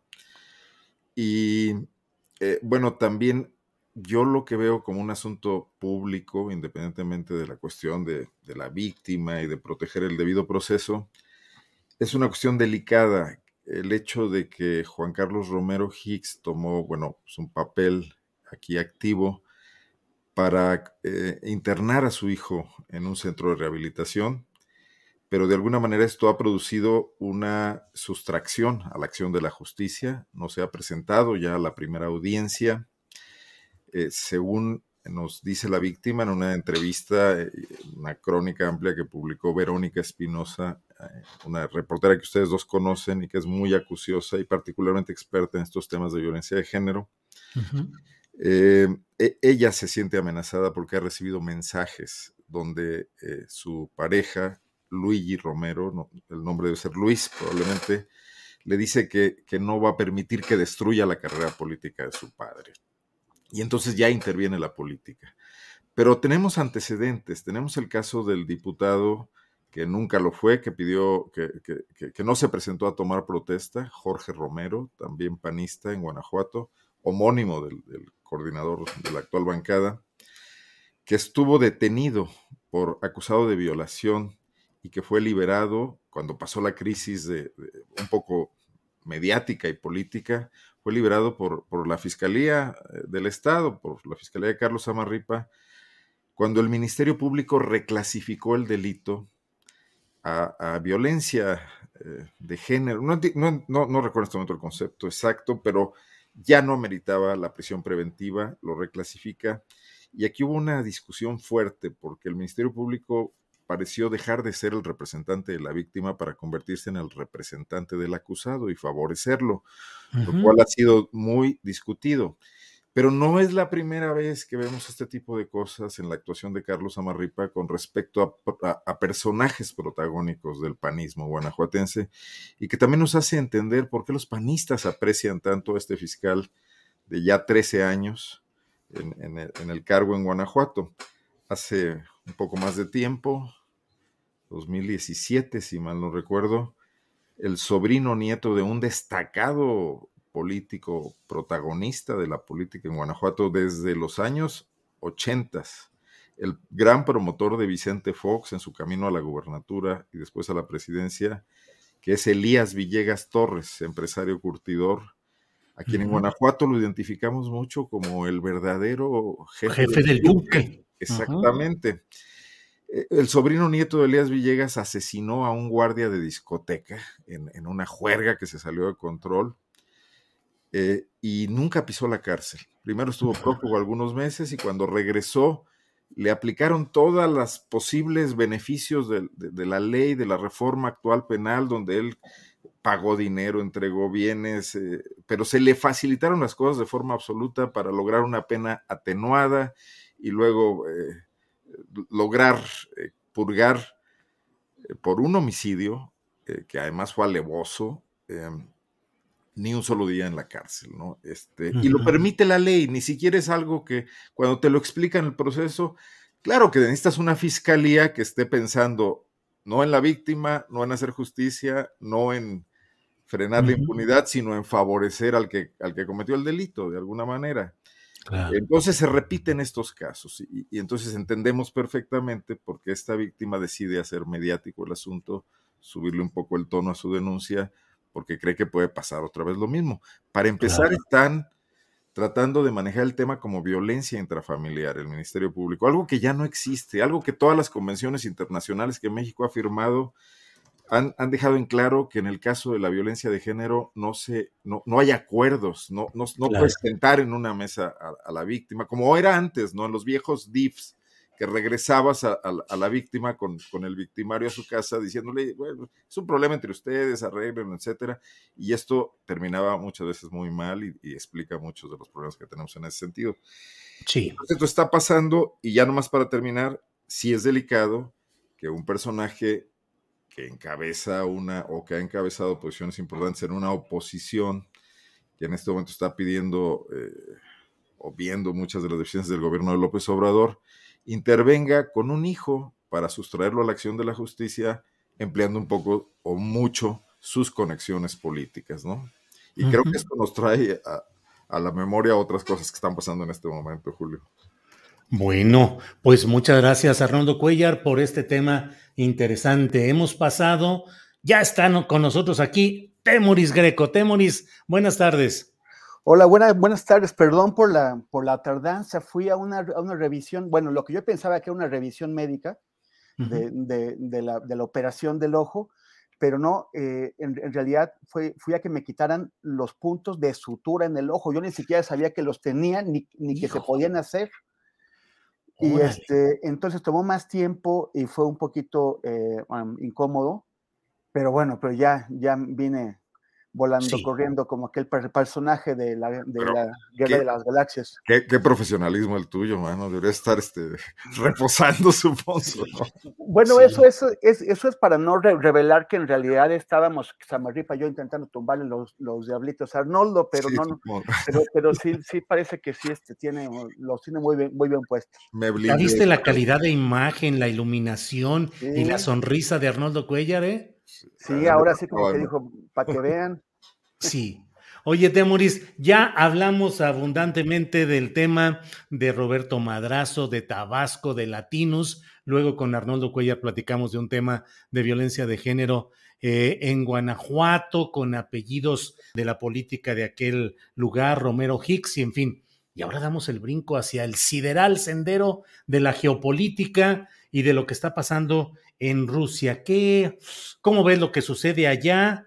Eh, ¿Qué significa? ¿Qué significa en ese mundo tan complicado de lo que se está poniendo en juego en aquella región, Temoris? Pues, o sea, es que hay que verlo a, a dos niveles, ¿no? Uno es, como mencionaste, el tema de la, geopolítica, la, lucha global por el, poder. Eh, el imperio ruso llegó a su máxima expansión tras la Segunda Guerra Mundial, cuando no solamente eh, incorporó varios territorios a la, Unión Soviética como, repúblicas federadas, sino también eh, cuando, colocó bajo, su dominio diversos países de Europa del Este y de, Asia, en donde eh, interven, intervenían militarmente cada vez que lo, que que lo creían necesario. Y, y, cuando, cuando se desploma la, la Unión Soviética en el, en, el, en el 91, viene una etapa de contracción que Occidente, que era su enemigo tradicional, que Occidente aprovecha para meterse literalmente hasta la cocina. O sea, incorporaron eh, a, a, repúblicas que estaban bajo, bajo, bajo dominio ruso, como Latvia o Letonia, Lituania y Estonia, a, a la OTAN, a la, la, los metieron a la Unión Europea, tomaron varios de los países que habían sido también controlados por, por, los rusos, Polonia, eh, Chequia, Eslovaquia y otros, eh, en, en, la OTAN y en la, Unión Europea. Eh, en, en, por ejemplo, Kirguistán, en Asia Central o Georgia, fue, fueron, fueron también atraídas hacia la órbita occidental. Y esto los rusos lo vieron como, pues, como una intromisión, es como, como si se metiera Rusia y de, y de pronto eh, eh, to, tomara México o tomara eh, eh, Haití. O sea, es como si esto es mi, mi patio tra, tra, tra, trasero, ¿no? Putin, sí. que es un señor de, de, desesperado por el poder, eh, toma esto, o sea, ahora está intentando regresar. E, ellos sí ven, ellos sí sienten un peligro existencial en que un país como Ucrania se eh, incorpore a la alianza eh, militar occidental. Lo, lo, ven como un peligro existencial porque es a la OTAN porque es como tener a Cuba, por ejemplo, cuando Estados Unidos sintió que Cuba eh, eh, era, un, era, un, peligro porque ponían misiles en la puerta de su casa, así también lo vemos Moscú, ¿no? ¿Cómo vas tú a, incorporarlos a la OTAN si, si vas a, tener esos misiles aquí en la puerta de la casa? Entonces es, un, es, una, es una lucha eh, en, en, donde además también ninguno de los dos siente o ve cómo ceder ante el otro. Si, si tú, por ejemplo, cedieras ante, ante Putin diciendo, bueno, está bien, no invadas Ucrania, pero Ucrania nunca va a entrar a la OTAN. Y eh, pues Putin no se va a quedar eh, contento con eso. Él realmente quisiera recuperar esa, ese, esa hegemonía que tenía eh, cuando, cuando él era joven y él era agente de la, de la KGB. Y entonces él quiere que además otros países salgan de la OTAN, como, como, como Lituania, como, como Estonia, como, como Latvia. Y también quisiera recuperar su influencia en Europa del Este. Pero también Putin dice, si en este, en ese momento que he hecho una apuesta tan fuerte, cedo, pues ya nunca voy a poder parar a, Occidente y, van a incorporar a Ucrania a la OTAN y van a traer misiles acá. Ellos lo ven así. Eso es por el lado de la geopolítica. Por el lado de las ambiciones de los pueblos, de la autodeterminación de los pueblos, es claro que el pueblo ucraniano ya no quiere saber de los rusos, porque los rusos jamás lo han visto como una entidad aparte, como una entidad independiente. Los, los, rusos lo ven como, como, como, una, como, como, una colonia, ya eso lo han dicho. La, la, propaganda rusa en este momento dice que Ucrania ni siquiera es un Estado, que es, que es parte de Rusia y lo, y lo mismo que los otros eh, eh, anteriores países. Y los ucranianos, lo mismo que los estonios y los, y los lituanos, ya no quieren saber del, del dominio eh, ruso. El tema es que están atrapados en esta lucha entre, entre grandes gigantes. Hay una, hay una versión que, que intenta hacer pasar como que Ucrania está provocando a Rusia, hay una versión de la propaganda rusa que dice que, que Ucrania está provocando, pero lo que esta, esta visión o esta versión no, no, eh, no, no toma en cuenta, y a mí me parece que es fundamental, es que lo que sea que ocurra, si hay una guerra, quien va a pagar los platos rotos son los ucranianos. O sea, los muertos los, los, van a poner los ucranianos. La destrucción de la infraestructura, de las casas, de la economía, va a ser en Ucrania. Ellos son el teatro de guerra de, en, en, donde, donde, se enfrentan poderes mucho más grandes. Obviamente que los, que los, ucranianos, los ucranianos no quieren acabar con su país. O sea, en, en el caso de una guerra, Ucrania o pierde mucho o pierde todo. Entonces, y, a, mí me parece que, que, que ah, se, deben considerar en una posible solución dos cosas. Uno, la voluntad de los pueblos de, de autodeterminarse, de, de, liberarse, pero también el derecho de, de los rusos a, a, a, la autoprotección, porque si no, no van a soltar esto. O sea, no la, la, ambición de, ocupar, de, incorporar a Georgia y a Ucrania a la OTAN es excesiva, es realmente es meterse hasta la cocina, es, es, es, poner misiles al lado de, de, Moscú y esto los rusos nunca lo van a aceptar. Muy bien, Temoris, muchas gracias. Em, comenzamos hoy el programa, Arnoldo, Arturo y Temoris, eh, dando a conocer el video que puso Mexicanos contra la Corrupción y la Impunidad, en el cual eh, Raúl Olmos, el jefe de la Unidad de Investigaciones de esta agrupación eh, Mexicanos contra la Corrupción y la Impunidad, dice que la fuente que les dio la pista sobre la casa de Houston, así lo dice, es una fuente desde dentro de la presidencia. Y dice además que lo escuchen los del propio gobierno federal para que sepan que de ahí vino la, la pista, la, no, no, no la información completa, pero una pista. Eh, quedé con Adriana Buentello de que terminando esta mesa vamos a reproducir esa parte, pero hay una que me llama mucho la atención y les pido que me permitan, se lleva un minutito y fraccioncita de esa misma entrevista. Andrés, por favor. ¿Puedo interrumpir, este, Darío? Bueno, enfatizar una cosa. Y yo voy a hacerle una pregunta. Primero yo le voy a hacer un reclamo a Raúl porque me estoy enterando al mismo tiempo que ustedes de cómo fue esto y eso que, que es que soy la presidenta de Mexicanos contra la Corrupción. No sabía yo esta información que estás compartiendo antes con el público que con tus compañeros, ¿eh? Ahí un tache. pero el sigilo, el sigilo. Pero quiero aclarar, la pista Sí, la la pista, pista, no, no, o una pista sé. de adentro que nos dice chequen y empezamos a checar y a verificar y clic, sí dio. No, pero está bien, eh, no es un reclamo, así trabajamos. Los periodistas en Mexicanos contra la Corrupción tienen toda la independencia y toda la autonomía para trabajar en sus investigaciones. No puede ser de otra manera. If you're looking for plump lips that last, you need to know about Juvederm lip fillers. With Juvederm Volbella XC and Juvederm Ultra XC, your lip look, whether it's subtle or bold, can last up to one full year with optimal treatment and no additional maintenance. Find a licensed specialist and see if it's right for you at juvederm.com today. That's J U V E D E R M.com. Add fullness to lips in adults over 21 with Juvederm Volbella XC or Juvederm Ultra XC. Do not use if you have severe allergies or a history of severe allergic reactions, or if you're allergic to lidocaine or the proteins used in Juvederm. Tell your doctor if you have a history of scarring or taking medicines that decrease the body's immune response or that can prolong bleeding. Common side effects include injection site redness, swelling, pain, tenderness, firmness, lumps, bumps, bruising, discoloration, or itching. As with all fillers, there's a rare risk of unintentional injection into a blood vessel, which can cause vision abnormalities, blindness, stroke, temporary scabs, or scarring. For full important safety information, visit juvederm.com. I'm Sandra, and I'm just the professional your small business was looking for. But you didn't hire me because you didn't use LinkedIn jobs. LinkedIn has professionals you can't find anywhere else, including those who aren't actively looking for a new job but might be open to the perfect role, like me. In a given month, over 70% of LinkedIn users don't visit other leading job sites. So if you're not looking on LinkedIn, you'll miss out on great candidates like Sandra. Start hiring professionals like a professional. Post your free job on linkedin.com/people slash people today. Bueno, esa es una parte. Y la otra parte que quería compartir con ustedes, que no está en este segmento, es donde. ¿Ya está la otra, Andrés?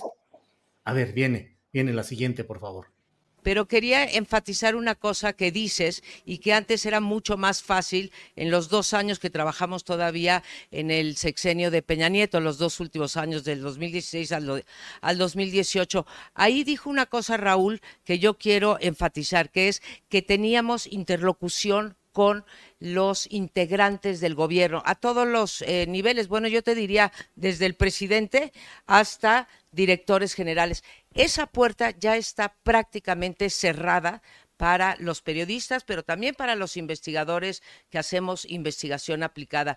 Y esto es muy grave porque ni siquiera podemos confrontar nuestros hallazgos con estas personas para que se defiendan, para que lo nieguen, para que nos digan, oigan, sí, pero se tenía que hacer de esta manera por tal y tal. Esa puerta está cerrada y es muy grave en la democracia.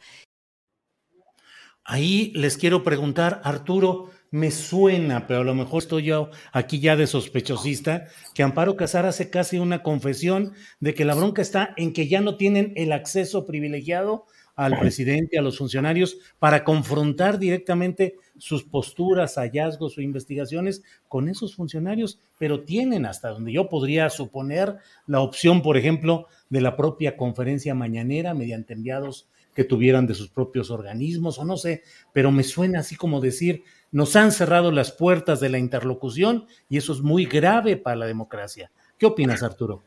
Eh, pues eh, que yo creo que, eh, mira, me parece que María Amparo Casar descubre algo que muchos periodistas hemos padecido siempre.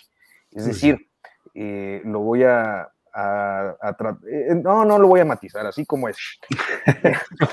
en, en los sexenios de, de Vicente Fox, de- a mí me tocó particularmente el de Felipe Calderón y el de Enrique Peña Nieto, era imposible tener una versión para contraste. Eh, la realidad de las cosas es que había alguna clase de veto para determinados periodistas que estábamos eh, pues normalmente buscando temas eh, e informaciones y que no nos daban el acceso pues porque simplemente eh, no querían eh, y, y luego eh, pasaba lo contrario a lo que siempre le ha pasado a mexicanos contra la corrupción. Sacábamos alguna información, algún reportaje y era un vacío absoluto nadie retomaba la información. Muchas veces en los libros de Don Julio, inclusive desde los años 80, está por ahí plasmado cómo era que, que las informaciones que se publicaban en proceso terminaban luego presentadas días después en otro medio de comunicación sin dar el debido crédito. Eh, me pasó también con corresponsales internacionales, porque luego se tiene mucho la idea de que, ay, no, es del eh, New York Times o del Wall Street Journal, y también nos pasaba todo el tiempo con los corresponsales internacionales que publicábamos eh, algún reportaje, alguna investigación, y luego la publicaban ellos con la misma información, imposible de que dieran con los mismos datos, porque era una idea del reportero, porque había sido un proceso largo de acopio de, de informaciones, y, y, salía en un medio estadounidense o europeo, y entonces sí todos retomaban, ¿no? Uh -huh. eh, dice el New York Times, dice el... Mira, la realidad de las cosas es que creo que eh, más allá del acceso que Mario Amparo Casar, por lo visto, eh, acaba de descubrir.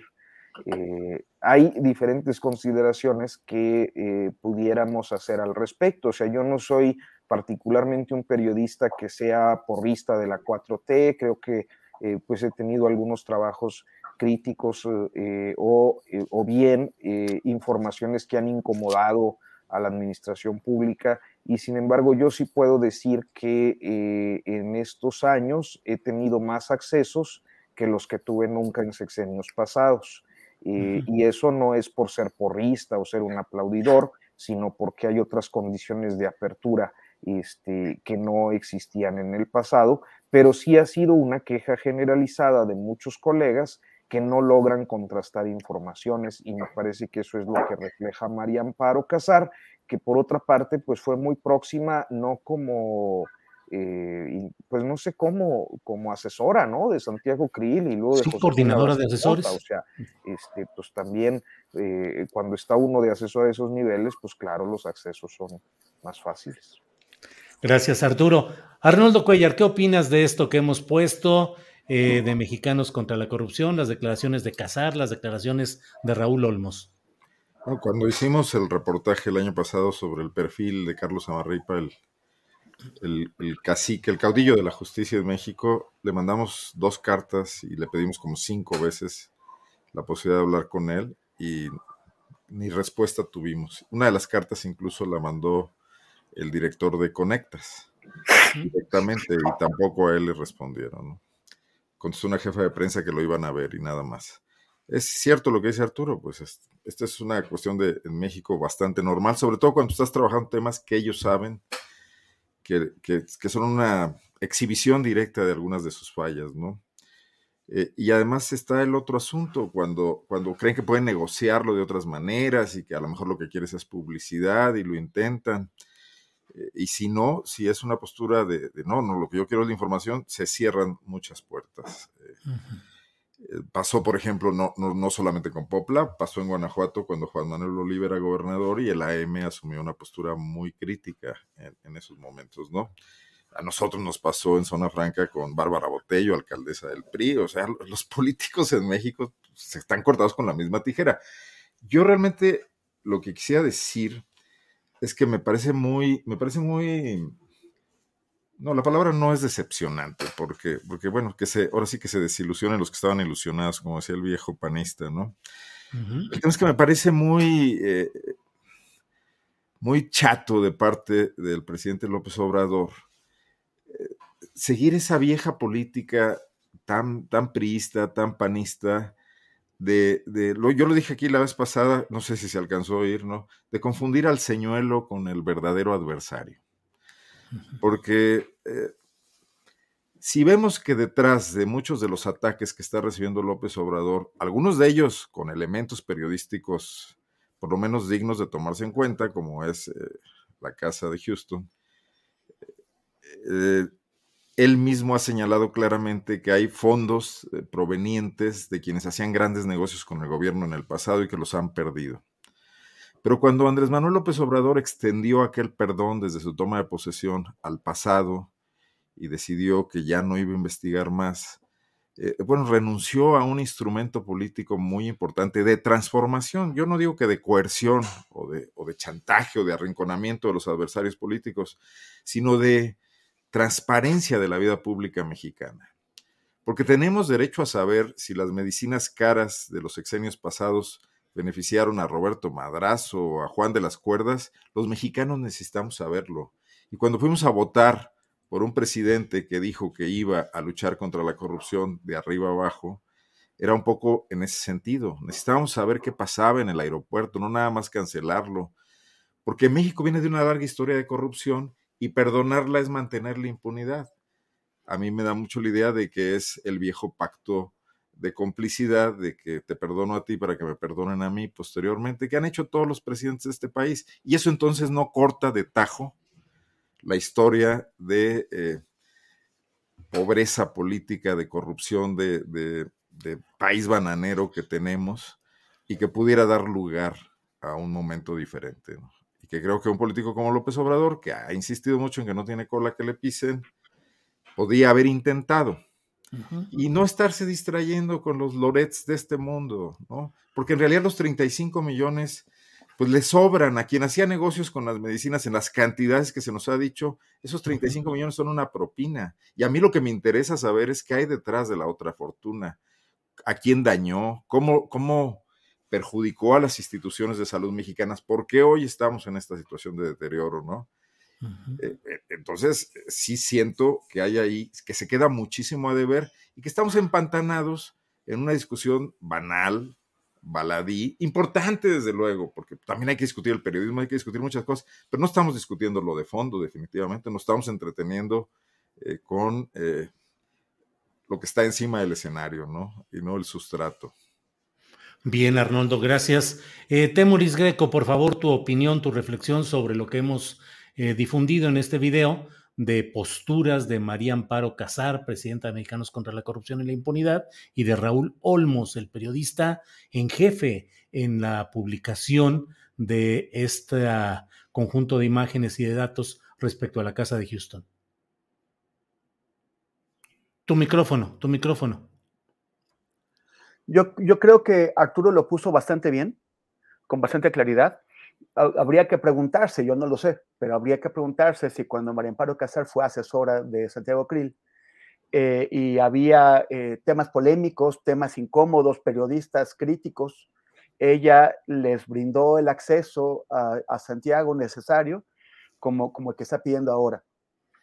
Y, y, también es cuestión de que, bueno, pues finalmente este grupo que dice, ella dice investigación aplicada, pero también es del, litigio estratégico. O sea, e, es lo, es lo complicado de Mexicanos contra la corrupción. Si nada más fuera una organización que realiza investigación sin un sesgo partidista, sería una cosa, pero hace un activismo directo al, hacer este litigio estratégico.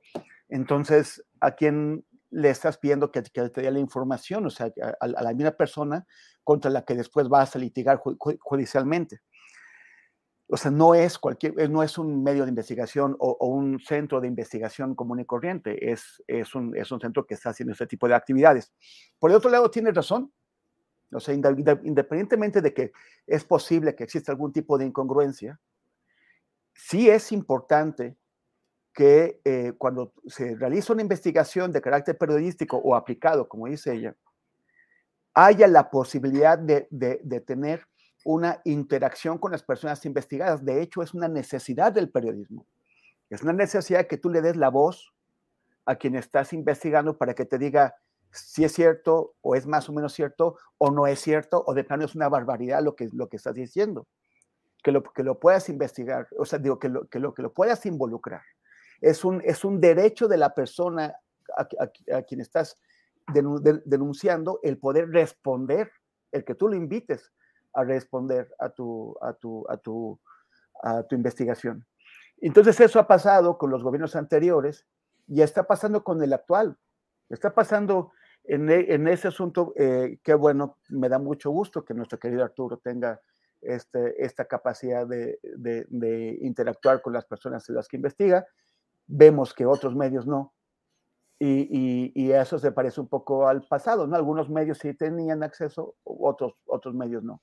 Está el tema de la transparencia, está el, tema de que, de que el, Sistema Nacional de, Transparencia no consigue que las instituciones públicas desvelen eh, información que debería estar a, a, disposición de quienes la solicitan y que cuando después de mucho darle vueltas eh, se, logra que entreguen esa información, lo que entregan son documentos totalmente tachados en los que no se puede entender nada ni se puede obtener ningún tipo de información útil. O sea, están haciendo como que cumplen cuando en realidad lo que hacen es, no, cumplen.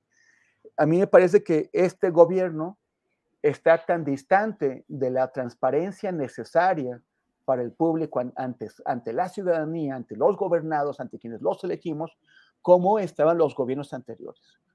Entonces, creo que sí es necesario eh, em, dar muchos más pasos allá y presionar, y presionar, aunque yo no creo que en ese sexenio se logre ya, dado, los conflictos que estamos viendo y el, y el, y el escenario preelectoral, sí, eh, sí, sí podría esperar que eh, al, que, candidatos presidenciales se puedan comprometer con una mejor comunicación con los medios de comunicación, aunque parezca redundante, en beneficio del derecho de la, de la sociedad a la información. Gracias, Temoris.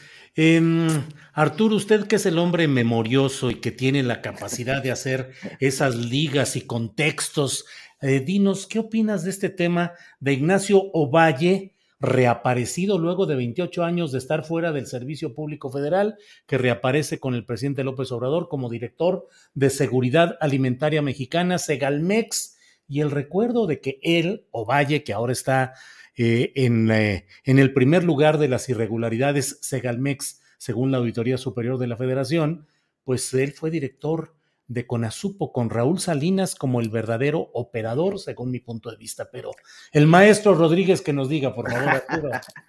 no, por favor, Julio, me, apenas. no, pero es la verdad, tú eres bien memorioso y sabes, pero dinos, por favor. No, bueno, mira, estamos hablando, eh, a mí me, sorprendió mucho la designación, eh, me tocó hacer la nota cuando lo presentó allá en la Casa de Transición, todavía ahí en la colonia Roma, donde soy la sede de, de Morena. Este, y me sorprendió mucho la designación porque estamos hablando, pues, si no me falla la memoria en este momento, porque luego no te creas, no me acuerdo tanto, creo que fue particular de Echeverría, ¿no? Sí, sí, sí, sí. Fue secretario particular de Luis Echeverría y efectivamente, eh, digamos que el director de papel de, de Conasupo, durante el sexenio de Carlos Salinas de Gortari, en un periodo en el que auténticamente quien movía los hilos de la CONASUPO pues era Raúl Salinas de Gortari. Eh, y me sorprendió mucho la designación y me parece que tampoco es de extrañar, eh, por una parte, ver que eh, en aquel momento lo que yo me expliqué fue, bueno, finalmente necesitan a alguien que sea capaz de saber cómo armar estructuras para reparto de pues los contenidos de los programas sociales, ¿no? Eh, y bueno, pues ¿quién más tiene experiencia en eso? Pues un priista, un priista veterano, un priista echeverrista, un priista... Clientelismo electoral. Uh, o clientelismo a secas, no necesariamente electoral. Yo creo que las dádivas este, no siempre traen un propósito electoral, pero eh, en ocasiones cuando se presenta la oportunidad, pues ahí se relacionan y creo que era una apuesta por eso. No me lo podía explicar de otra manera en aquel momento y hoy que lo vemos ya inmerso en el ojo del huracán, pues eh, tampoco es de sorprendernos, ¿no? Y no solo, y lo pondría en estos términos, no solo por el tipo de perfil político que, que es, eh, eh, sino también por un desfase en el conocimiento de la administración pública. Yo creo que algo que le ha pasado mucho a los funcionarios de la 4T, no necesariamente por, por, por corrupción perversa, sino por corrupción negligente, digámoslo así, es eh, tener un desconocimiento absoluto de la normatividad y de las condiciones en las que se operan las cosas, siendo mal pensados, pues sí, algunos están aprovechando los cargos públicos pues para hacer eh, alguna tropelía, pero otros tantos eh, quizás están en esta condición de eh, ser muy poco duchos en, el manejo de la administración pública, pues porque no han tenido experiencia o porque su experiencia se remonta allá hace unos 30 años, como sería el caso en el que además pudiéramos encontrar las dos, es decir, eh, un acto auténticamente irregular o de corrupción ligado al desconocimiento de la normatividad que eh, pues nos pone ante un claro ejemplo de irregularidad que ojalá en esta ocasión pues sí sirva como ejemplo, porque luego lo que ha hecho el presidente López Obrador es que cuando le salen malitos, pues nomás los echa del gobierno, pero no pasa nada. Gracias, Arturo Rodríguez.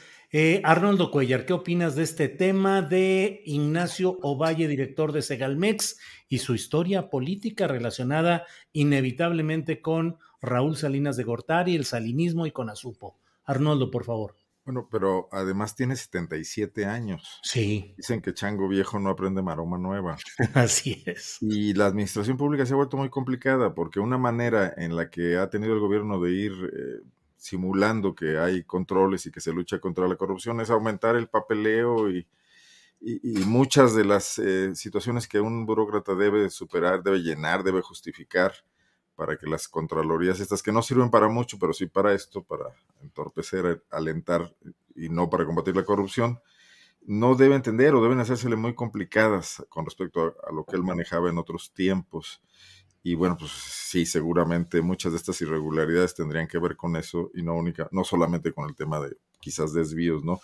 Pero yo creo que Arturo toca algo central, la falta de cuadros del movimiento transformador del presidente López Obrador, que lo ha obligado en otros casos a improvisar y a arriesgar por gente muy joven, como la nueva presidenta del Banco de México. Eh, yo creo que, bueno, acordémonos de cuando, creo que esta anécdota todos la conocen, de cuando Fidel Castro hizo al Che Guevara el, secretario de Economía del gobierno cubano porque entendió mal una de lo que él quería hacer, ¿no? Él estaba hablando de una cosa y le, entendieron otra.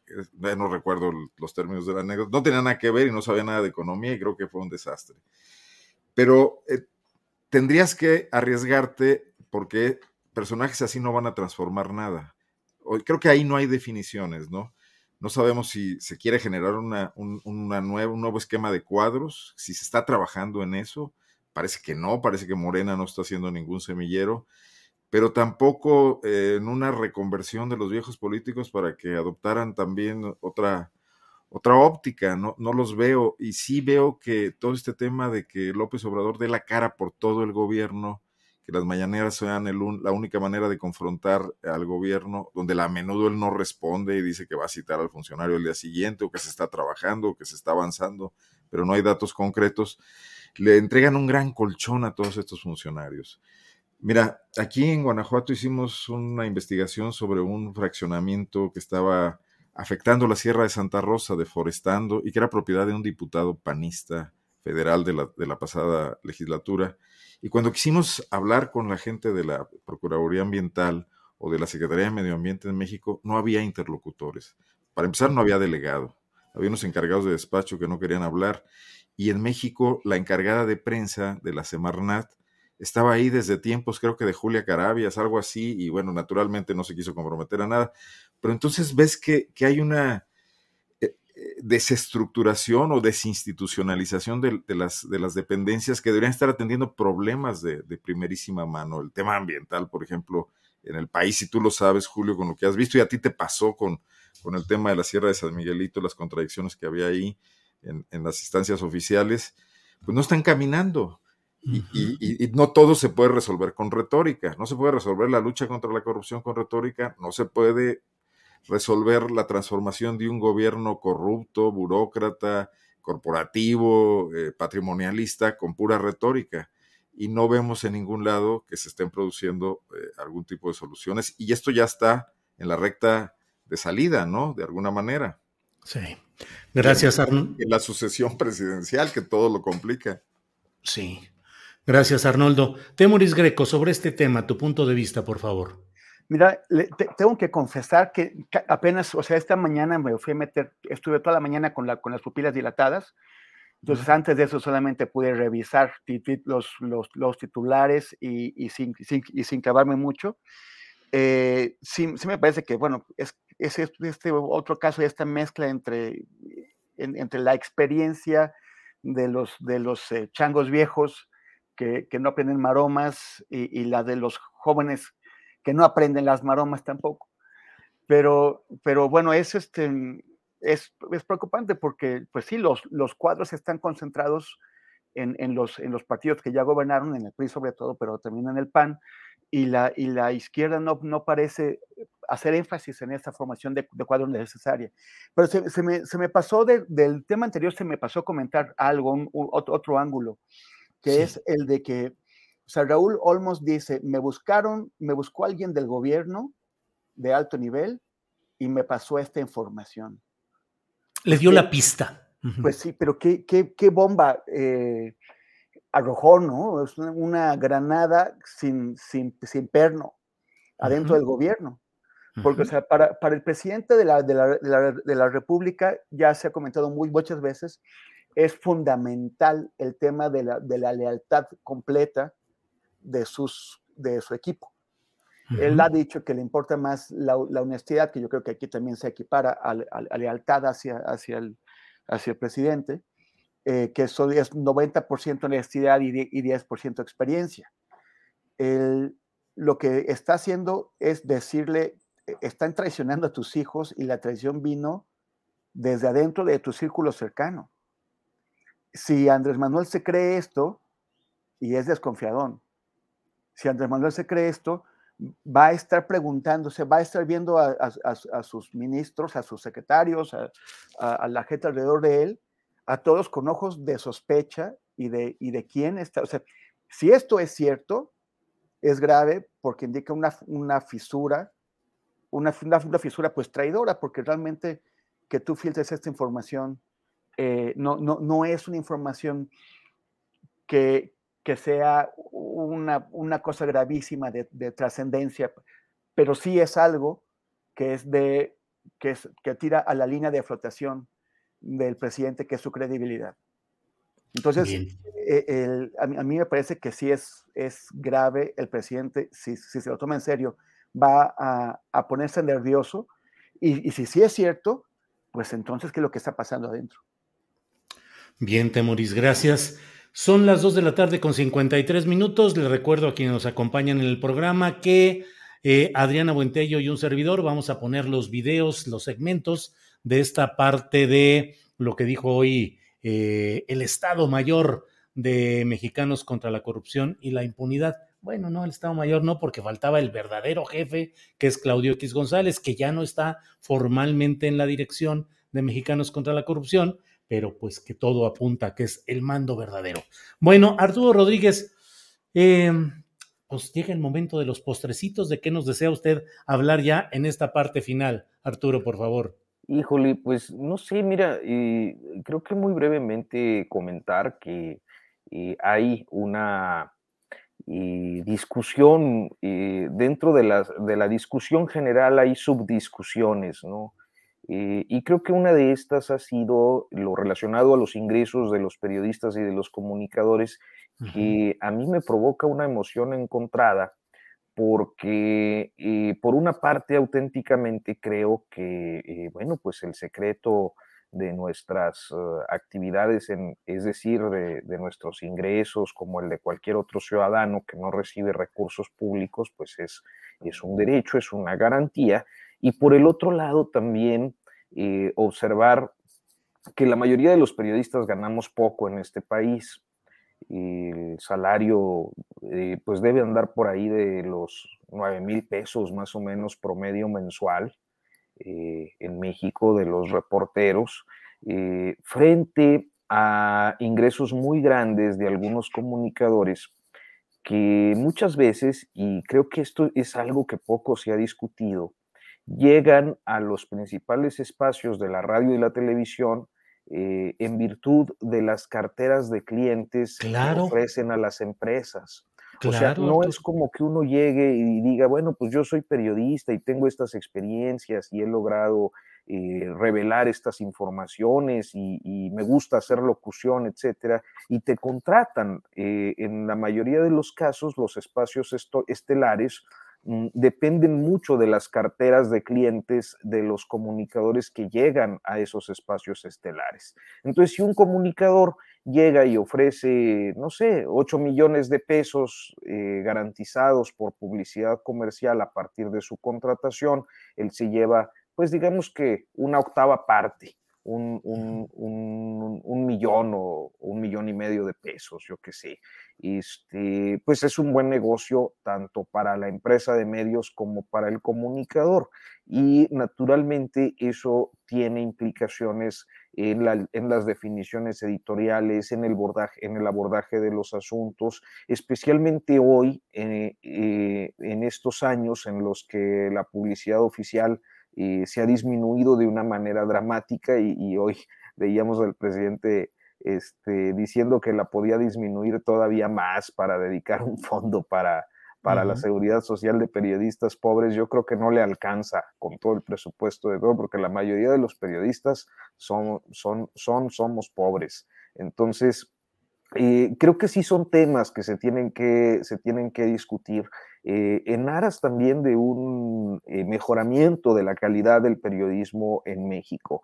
Quizás eh, no me gusta o quizás no a todos nos gusta que sea el presidente quien esté alentando esta discusión, pero diría que no hay nadie más que la esté alentando. Entonces, pues, insisto, me provoca una emoción encontrada porque, pues, al menos a mí sí me gustaría saber cuál es el, el origen de los fondos que posibilitan la contratación de muchos malos, auténticamente malos periodistas, ya no solo periodistas, malos conductores, aburridos, este, sosos, sin el menor, sin la menor pizca de simpatía, pero que están ahí en los espacios estelares, este, acaparando la, la agenda.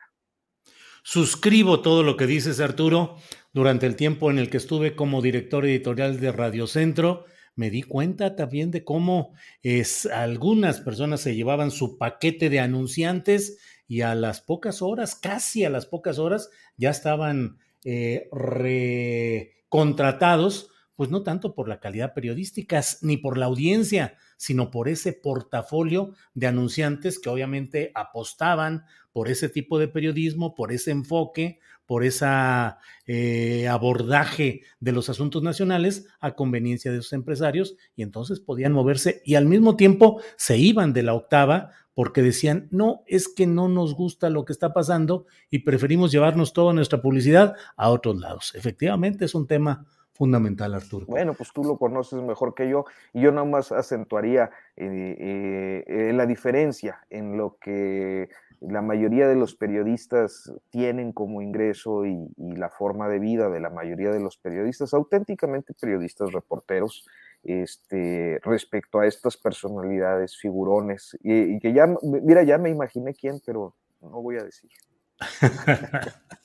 Arnoldo Cuellar, sálvanos de este momento y dinos por favor lo que quieras en esta parte de los postrecitos.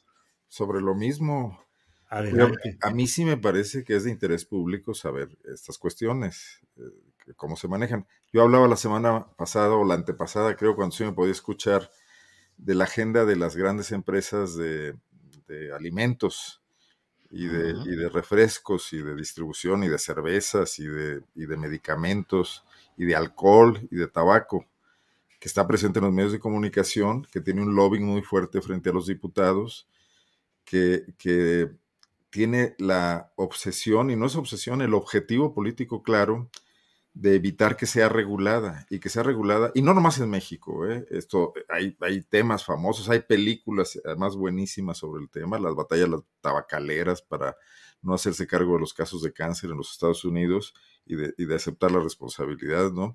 De su publicidad engañosa, de los productos que adicionan. Por ejemplo, yo no sé si ustedes sepan, que las grasas trans, que es con las que la, la mayoría de los productos de todo tipo, las, todas las comidas chatarra y los alimentos, estas, las, las TV dinners y todo, eh, son, son procesadas.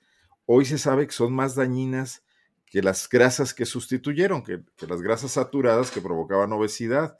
Hoy, hoy hay investigaciones serias que hablan de que las grasas trans están en el origen de padecimientos mucho más severos, incluso eh, discapacidades como, bueno, no, no, no, no, quiero cometer una equivocación, pero temas más drásticos de enfermedades que están surgiendo hoy que, y que se van detectando y que son cuadros para los cuales, por ejemplo, eh, los, los, programas de salud públicos no tienen ninguna manera de abordarlos, pero el origen estaría en ir a evitar que una industria, por hacer utilidades y por hacer ganancias, se esté, esté eh, dañando a sus clientes, que además pagan por ello, ¿no? Y es el gobierno y son las instancias públicas de vigilancia en salud, en comercio, en, defensa del consumidor, quienes tendrían que estar eh, vigilando esto, y serían los legisladores los que también tendrían que estar atentos al tema. Bueno, pues lo que gastan las tabacaleras y, lo que pues, cuando se aprobó el tema de los espacios libres de humo, el cabildeo que se hizo ahí para retrasarlo, es brutal. Y ahí estamos muchos comunicadores en medio de esto, siendo parte de este juego de intereses. Entonces, sí es importante, si vamos a transparentarlo todo, pues que todo salga a la luz. Hay muchos temas de interés público, en el mejor sentido de la palabra, que podrían eh, eh, estarse explicando por ello, y más en un país como este, que tiene una historia de un siglo de prensa no independiente. Gracias, Arnoldo. Eh, Temoris Greco, te toca cerrar esta mesa, por favor, con tu reflexión final con el postre de lo que desees agregar, por favor, Temoris. Pues nada más comentar que en Colombia, esta, esta Colombia que todavía no se termina de deshacer del uribismo, de la extrema derecha, esta Colombia plagada por una violencia, una derecha eh, hiperviolenta, eh, eh, de esta que, que, que, sigue con, tantas, con, con, tantos problemas y con tantos retrasos de un conservadurismo atroz, eh, acaba la Suprema Corte de, aprobar, de, determinar que el aborto hasta, las 24 semanas es legal. a, los, seis meses. 24 semanas, ¿no?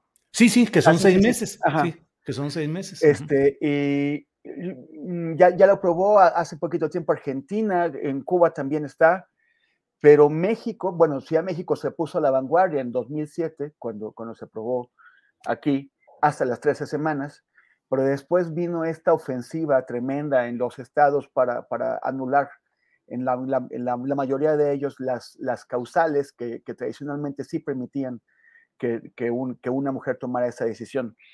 Eh, y, y, nos hemos quedado estancados.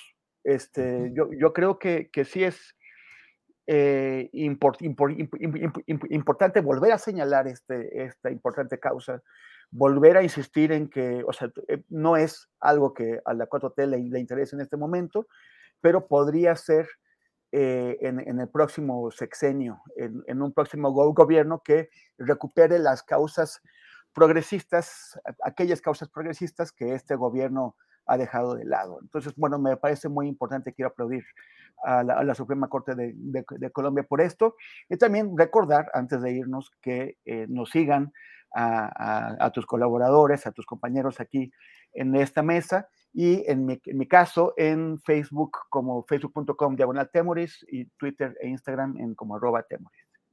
Muy bien, Temoris, muchas gracias. Arturo Rodríguez, gracias. Gracias por todo, gracias por el análisis, gracias por el contexto. Gracias, Arturo. Hombre, gracias a ti. Yo nada más quiero agregar muy brevemente que ahora que Arnoldo ya se ve bien, este, tuvo hasta comentarios muy coquetos ahí en el chat diciéndole que guapo. sí, sí, sí, abusa, abusa Temoris. ¿eh?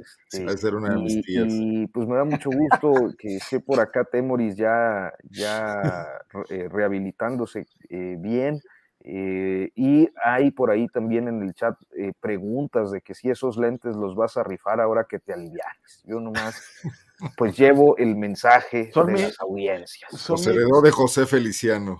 Son, la, son la, herramienta de, trabajo del estrellato. Con esto ya me voy a, ya ahora que, deje el periodismo y me convierta en, cantante popular. Está bien, para que no sepan qué estás mirando. Le hace falta un heredero, un heredero, a Rodrigo González. Los invitaré a, a ustedes y, y, y a, a, todo el público a, mi primer concierto en, en, el Palacio de los Deportes. Órale, eso. Y sumamos a Fernando Rivera Calderón y vamos tendiendo puentes transversales aquí entre las mesas. Sí, sí, sí. El sí. maestro Horacio Franco para Sí, que Horacio Franco, sí. Hombre, se armamos todo. Arturo, como siempre, muchas gracias y buenas tardes. Gracias. Arnoldo Cuellar, gracias y buenas tardes. Gracias, Julio. Nomás decir rápidamente que pues se ve que la puerta no está tan cerrada, la de Palacio Nacional para mexicanos. Si logró salir esa filtración a la que hacía alusión Raúl Olmos. Y que creo que puede haber sospechosos que ya están fuera, Temoris. A lo mejor no son los que siguen adentro. ¿eh? Pues. Ese- por eso es la pregunta. Ahora todo el mundo se está preguntando quién y ya están viéndose unos a otros así. Bueno, dando por hecho que efectivamente haya surgido del... En el, en el supuesto de que, de que eso sea cierto. Así es. Temoris, gracias y buenas tardes. Hasta Julio, Ar- Arnoldo, Arturo, muchas gracias. Nos vemos el próximo martes. Espero verlos mejor el próximo martes. Esperamos que así sea, que nos veamos Gracias. mejor. Gracias. Hasta el Sigamos próximo martes. Mejorando, Temoris. Saludos, saludos, Julio y Arturo. Gracias. Hasta luego. Bien, pues son las 3 de la tarde con 6 minutos y ya estamos con Adriana Buentello para seguir adelante con más información. Adriana, buenas tardes. ¿Cómo estás. Julio? Bueno, no sé si me está fallando el internet. ¿A mí? Está fallando Telmex en varios lados, sí. Ah, híjole. Ah, No, no, Telmex, no, yo no tengo Telmex, tengo, tengo Easy. Ah, pues eh, me reportan de, de algunas fallas de Infinitum. Pero ya sabes que compras 100 megas y te llegan como 10. Sí, sí, sí, imagínate. Adriana, ¿cómo has estado? ¿Cómo va todo el programa? Eh, hasta ahorita nos asomamos a, ver cómo están las cosas. Pues antes que nada, muy buenas tardes eh, y pues me da mucho gusto que todavía nos acompañen por acá. Hay muchos temas eh, que la conferencia y pues todo el, el caso, Loret, el presidente, Aristegui, Mexicanos contra la Corrupción, está dando mucho pues, la discusión en la conferencia mañanera, en las redes sociales. Y pues como ya pusimos estos segmentos, ¿te parece? Hay, hay algunas cosas interesantes que eh, incluso puedo comentar también eh, a propósito de algunas cosas que eh, recordé incluso eh, eh, de lo que mencionabas de María Paro Casa particularmente. Recordarle a la gente que yo estuve trabajando en esa organización aproximadamente un año en 2016 y pues hay alguna cosa que quiero por ahí apuntar. Entonces, si te parece, vamos a ver primero nuevamente este video en el que eh, Raúl Olmos, que es actualmente el director de investigación, pues revela esta, esta pista de este reportaje. Por ejemplo, el caso de la, de la- de la casa de Houston. ¿Cómo lo conocimos? Lo conocimos de una fuente de dentro de la presidencia. Y qué bueno que lo escuche el gobierno federal, porque de adentro salió una pista que seguimos. Y como decimos en el periodismo de investigación, esa fue la cola de la rata que tuvimos que jalar para encontrar y descubrir los elementos potentes de esta investigación. ¿Qué nos interesaba mostrar en ese momento? Pues las contradicciones entre el decir y el hacer del presidente. Y luego surgieron otros elementos periodísticos, como el posible conflicto de interés, y de ahí se han derivado otros, como la confesión que dio Ramón acerca de que hay un vínculo entre él como empleado de los hijos de un contratista o eh, empresario cercano al gobierno. Es decir, esa cola de la rata de la que jalamos, pues nos está dando muchísima materia y es un ejemplo, me parece muy claro, de cómo el volver a, los orígenes, digamos, a la metodología del cara a cara, nos está dando muy buenos resultados. ¿Puedo interrumpir, Por este, favor. Darío? Bueno, Claro. enfatizar una cosa. Y yo luego Eh, hacerle una pregunta. Primero yo le voy a hacer un reclamo a Raúl porque me estoy enterando al mismo tiempo que ustedes de cómo fue esto y eso que, que es que soy la presidenta de Mexicanos contra la Corrupción. No sabía yo esta información que estás compartiendo antes con el público que con tus compañeros, ¿eh? Ahí un tache. Pero quería... pero, pero quiero aclarar la pista.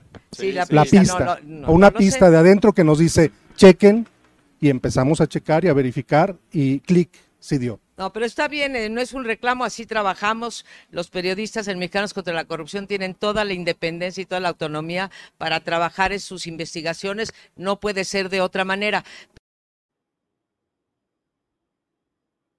Mm, Quisiera compartir. eh, no sé si me escuchan Sí. o si mi internet sigue Sí, sí. fallando. No, no, adelante. Fíjate que hay algo interesante en esto, en estas revelaciones o en estas declaraciones que hace Raúl Olmos, porque su objetivo, como dice al inicio, era eh, demostrar que había una supuesta incongruencia. Esa es una de las cosas interesantes. A partir de ahí, podemos, creo que, valorar eh, como sociedad, también como periodistas, si hay rigor periodístico en ese, digamos, objetivo primario, eh, porque desde inicio pues, están buscando demostrar una supuesta incongruencia que no es en sí mismo un acto de corrupción, es decir, no iban por ese objetivo, demostrar eh, una corrupción, sino desacreditar de alguna forma este discurso moral del presidente que ha mantenido, eh, o digamos como una especie de bandera, la austeridad y la honestidad, iban sobre ese objetivo. O sea, ese era, ese era el objetivo, demostrar una incongruencia e incluso, lo hemos platicado aquí, Julio, ese reportaje inicia así, son eh, así se titula y así empiezan los primeros dos renglones. No lograron demostrar nada adicional porque por supuesto que hubiera sido la primera palabra con la que hubieran eh, iniciado, corrupción en, la 4T, corrupción con mayúsculas, con rojo y con, ¿no? Esa, esa, parte me, parece interesante porque eh, a partir de ahí empiezan a, eh, pues digamos, a, entrar otra serie de actores a esta, que abonan, digamos, a esta investigación de esta organización, que se le suman pues otro tipo de periodistas para eh, pues dar por diferentes eh, flancos o, contribuir como a, e, e investigar eh, por otros lados. Y aquí lo interesante es que también lo, o sea, la parte que el mismo Raúl Olmos dice es que quien dio otras pistas que aún estarían por esclarecerse pues ese propio José Ramón, el propio hijo del presidente, cuando pues menciona que trabaja en una empresa que es hijo, que es del hijo, pues uno de los contratistas de, eh, este gobierno que actualmente todavía tiene eh, cierto tipo de contratos. Entonces allí quizá sí habría que seguir eh, em, pues investigando o, o poniendo el dedo sobre ese renglón pero la, parte original llama mucho la atención, Julio. No sé cómo, cómo tuviste estas declaraciones porque pues parece más pues una situación más política que periodística desde el inicio, el objetivo que tenían. Sí, Adriana, efectivamente, eh, coincido absolutamente con lo que has estado diciendo respecto a esta confesión que hace el propio jefe de la unidad de investigación de Mexicanos contra la Corrupción y la Impunidad, al señalar claramente que lo que estaban buscando era demostrar la incongruencia entre eh, lo que dice y hace el presidente de México respecto a otro individuo que es un ser humano mayor de edad, diferente, distinto y con sus propias responsabilidades, que es José Ramón López Beltrán. Es decir, no estaban promoviendo en ese momento el indagar los nexos o la situación de irregularidad eh, administrativa o conflicto de intereses o tráfico de influencias, sino que lo único que tenían y lo único que pudieron mencionar, como tú bien lo dices, es incongruencia y no corrupción. Eso creo que es una confesión de la intención y el objetivo que en su momento tuvieron, que no es periodístico, que es político y que se, eh, y que se endereza a objetivos políticos, pero no periodísticos. Coincido, Adrián. Gracias, Julio. Fíjate que, eh, bueno, vamos a poner este otro segmento que ya lo vimos en la mesa, pero también para hacer algunos eh, comentarios en específico sobre lo que dice María Amparo Casar, que pues en este sexenio pues no han tenido acceso a los diferentes funcionarios de todos los niveles como en los anteriores. Y vamos a escuchar. Pero quería enfatizar una cosa que dices y que antes era mucho más fácil en los dos años que trabajamos todavía en el sexenio de Peña Nieto, los dos últimos años del 2016 al, al 2018. Ahí dijo una cosa Raúl que yo quiero enfatizar, que es que teníamos interlocución con los integrantes del gobierno a todos los eh, niveles. Bueno, yo te diría desde el presidente hasta directores generales. Esa puerta ya está prácticamente cerrada para los periodistas, pero también para los investigadores que hacemos investigación aplicada. Y esto es muy grave porque ni siquiera podemos confrontar nuestros hallazgos con estas personas para que se defiendan, para que lo nieguen, para que nos digan, oigan, sí, pero se tenía que hacer de esta manera por tal y tal. Esa puerta está cerrada y es muy grave en la democracia. Julio, fíjate que ahí yo coincido, ahora yo coincido contigo en que hay una especie de confesión, las relaciones que antes tenían alguien como María Amparo Casar, que como ya lo ha dicho pues Arturo y, los colegas en la mesa, bueno, pues estuvo muy pegada eh, a cierto tipo de grupos panistas. Y pues tal cual, yo también lo quiero aquí mencionar para eh, el auditorio, pues recuerdo perfecto, por ejemplo, como en las juntas de mexicanos contra la corrupción, cuando se hablaba particularmente de eh, pues el, cómo abordar cierto tipo de temas, había una serie de de, situaciones en las que presumían, aquí era una situación también de luchas de poder entre los diferentes directivos de las áreas. Yo pertenecía al área de comunicación y eh, había otra área que era el área de investigación periodística y entre los propios, digamos, directivos en ese momento de las áreas, pues había una lucha de poderes. Y en estas juntas muchas veces era como pues a ver quién tenía mejores o más relaciones con los políticos y era un asunto que no abonaba muchas veces a las a, una junta digamos para solucionar o para avanzar en algún trabajo en específico sino pues para ver quién tenía más poder o, mejores relaciones con los políticos. Y era pues yo desayuné hoy con Mancera, yo desayuné hoy con fulanito, yo eso quedó en manifiesto pues en muchas en muchas juntas. Es algo que yo particularmente pues no había vivido, aunque sé que es algo que pues normalmente, sobre todo cierto tipo de directivos de medios pues tienen, ¿no? Con esta eh, pues relación, pues el medios poder, pero digamos que aquí lo vi de manera pues mucho más, mucho más directa.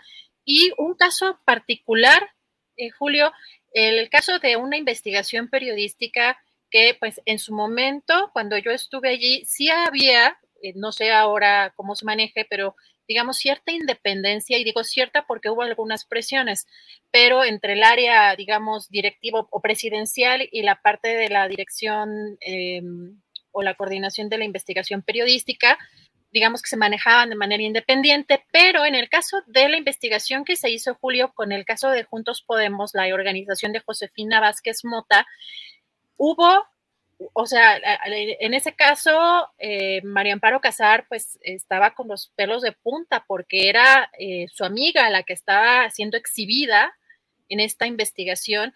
Y particularmente yo recuerdo que eh, a mí me, como parte de la coordinación de comunicación digital me tocaba generar toda la estrategia de difusión en las redes sociales, pues era la elaboración de este hashtag para posicionar, tú sabes cómo se hacen, Julio, estas campañas, eh, para posicionar un tema, para posicionar un tema e incluso también para resumirlo.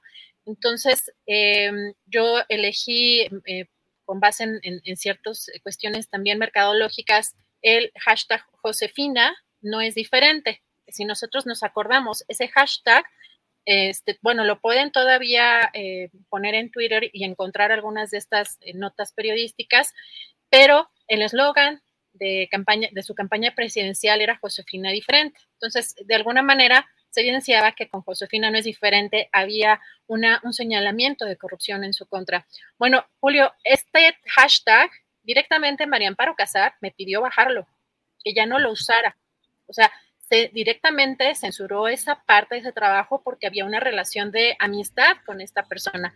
Así que, pues, ese es el tipo de personajes que están encabezando pues una supuesta lucha anticorrupción que están, digamos, de manera muy eh, latente todos estos intereses y que sí hay que exhibir quiénes están detrás. No por eso satanizar completamente a quienes están desarrollando la investigación periodística e incluso otro tipo de investigaciones, pero sí saber justamente quiénes están detrás de, pues, de estas organizaciones eh, qué intereses políticos hay detrás, porque lo que me vemos en estos videos, hay una clara intención política de ir contra este discurso de austeridad y de honestidad del presidente. Más allá de que hay algunos elementos a los que se le deba de seguir la pista, en ese momento y en esta eh, conferencia que, que dieron en la mañana, pues creo que se exhiben solitos, Julio. Pues eh, muy interesante y muy importante lo que planteas y sí creo que hoy han dado materia interesante en los de mexicanos contra la corrupción y la impunidad porque pues hay ese posicionamiento que vamos a analizar con más cuidado, eh, con más eh, voces en, en, otro, en, otro, en otro momento, tal vez en el programa de mañana, Adriana, y creo que, que pues ahí está todo este tema. Hasta ahora, quienes han estado dando datos con todas las, eh, las críticas que puedan hacerse o los apoyos que puedan darse, pero bueno, hasta ahora tanto Caroline Adams como José Ramón López Beltrán ya dieron sus posicionamientos. Ahora vas a, es importante ver los del propio Latinus y del movimiento contra la corrupción y la impunidad. En fin, Adriana, pues ahí vamos caminando. Julio, pues tenemos todavía más información porque de este tema, pues obviamente en la conferencia mañanera eh, y además muy, muy ad hoc con lo que mencionó hoy Aranza, eh, Arancha Tirado en la primera entrevista que tuviste, pues el presidente López Obrador dijo que pues tanto el tema de Loret de Mola como el asunto de mexicanos contra la corrupción y la impunidad no es una, eh, pues no es una causa de fondo, sino en choque entre dos posturas y que ni siquiera es un asunto personal o periodístico, sino que es una disputa por la nación. Si te parece, vamos a escuchar lo que dijo. No es eh, una campaña mediática sin causa de fondo. Es una campaña mediática porque nosotros tenemos una postura política y estamos enfrentando a un bloque conservador. Yo agregaría corrupto, a una mafia de poder que dominó el país durante 36 años. Entonces, ni siquiera es un asunto personal o periodístico, es una disputa por la nación. A veces eh, se gana el gobierno, pero no el poder. Y aquí sí, es una lucha de poder con dos concepciones distintas. Bueno, esto eh, sobre este tema, pero también habló particularmente sobre Carmen Aristegui, incluso hubo una reacción también, ella contestó después. Si te parece, vamos a escuchar qué dijo el presidente sobre eh, Carmen Aristegui, porque pues dijo que sí está en su contra, es decir, en contra del presidente, y que pues debe entender que no es un asunto personal, pero que eh, pertenece al bloque conservador. Vamos a escuchar. Y también decirle a Carmen Aristegui que no es cierto de que ella no está ni a favor ni en contra mía. No es cierto. Está en contra mía. Para hablar claro. Y no habría ningún problema que estuviese en contra mía si yo no formara parte de un movimiento de millones de mexicanos que queremos llevar a cabo una transformación en el país. Ahora sí que no es conmigo, es con un movimiento transformador. Si ella no cree en eso, es otra cosa. Entonces, que también entienda que no es un asunto personal, que ella tiene un eh, pensamiento y está sin duda alineada al bloque conservador Y nosotros estamos en contra de ese bloque conservador que consideramos ha sido el causante de las desgracias de la mayoría de los mexicanos. Pero fue más allá porque el presidente dijo que cuando señalan que Aristegui y Loret son distintos, él dijo, quién sabe. Vamos a escuchar. Y no dejarse engañar de que eh, es eh, eh, distinto esta periodista o este periodista que este otro. No, es como antes que se decía que un partido era distinto a otro. No, son iguales. Unos corruptos hipócritas y los otros corruptos cínicos. Es lo mismo en el periodismo. Lo decía el doctor Nava. Decía, aquí en San Luis hay dos periódicos. Uno abiertamente en contra de nosotros. Y otro pseudo plural. El que más daño nos hace, decía, es el pseudo plural. Por eso es cuando dicen que son distintos Carmen que Loret, yo digo, ¿quién sabe? Políticamente hablando. Porque Loret, ¿qué escrúpulo puede tener? O sea, eso es abierto como sea don Fidel Velázquez. ¿Soy charro y qué? Pero lo otro es la simulación, la supuesta objetividad, la independencia. Bueno, fue otro pronunciamiento muy fuerte en contra de la periodista Carmen Aristegui y hoy en su espacio, eh, Carmen eh, eh, dijo, pues, en primera, no todos somos Loret.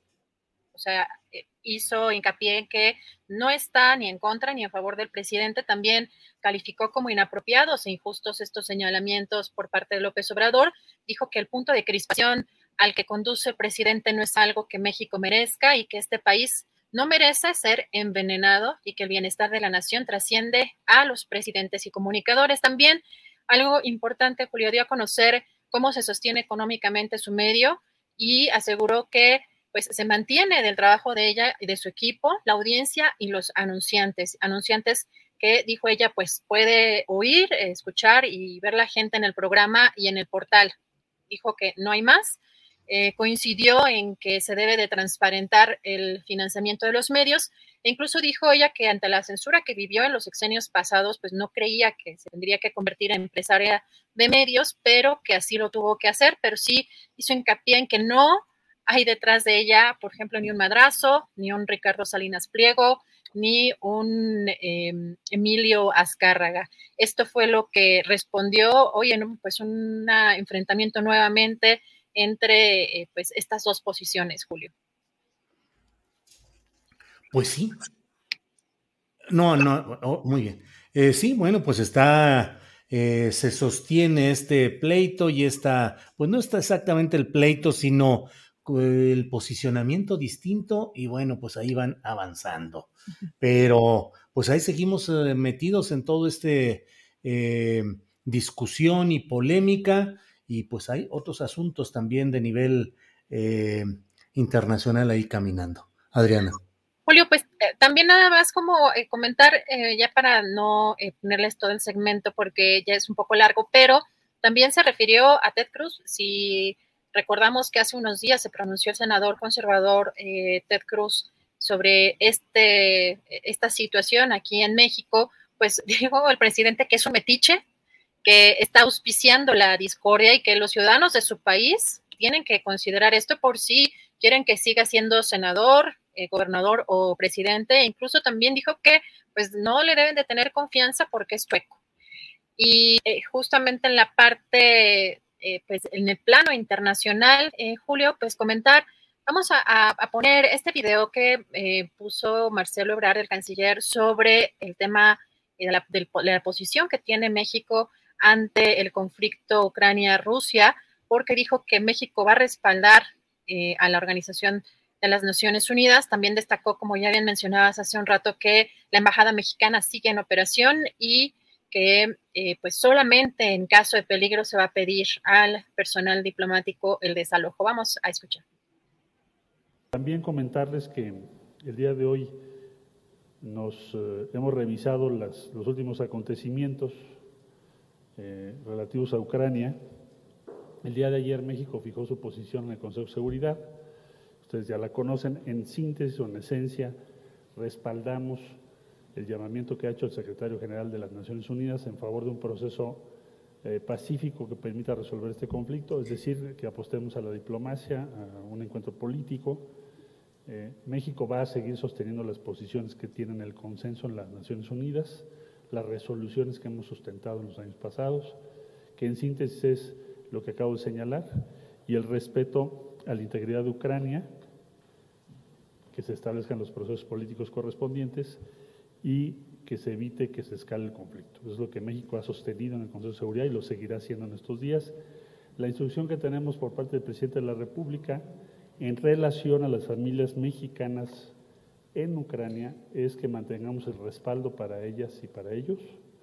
Así lo haremos, estamos en una buena comunicación. El domingo tuve conversación incluso con varios de ellos y el día de hoy y mañana estamos haciendo lo propio de manera que vamos a mantener el respaldo a esas familias y a quienes lo necesiten en Ucrania en estos días.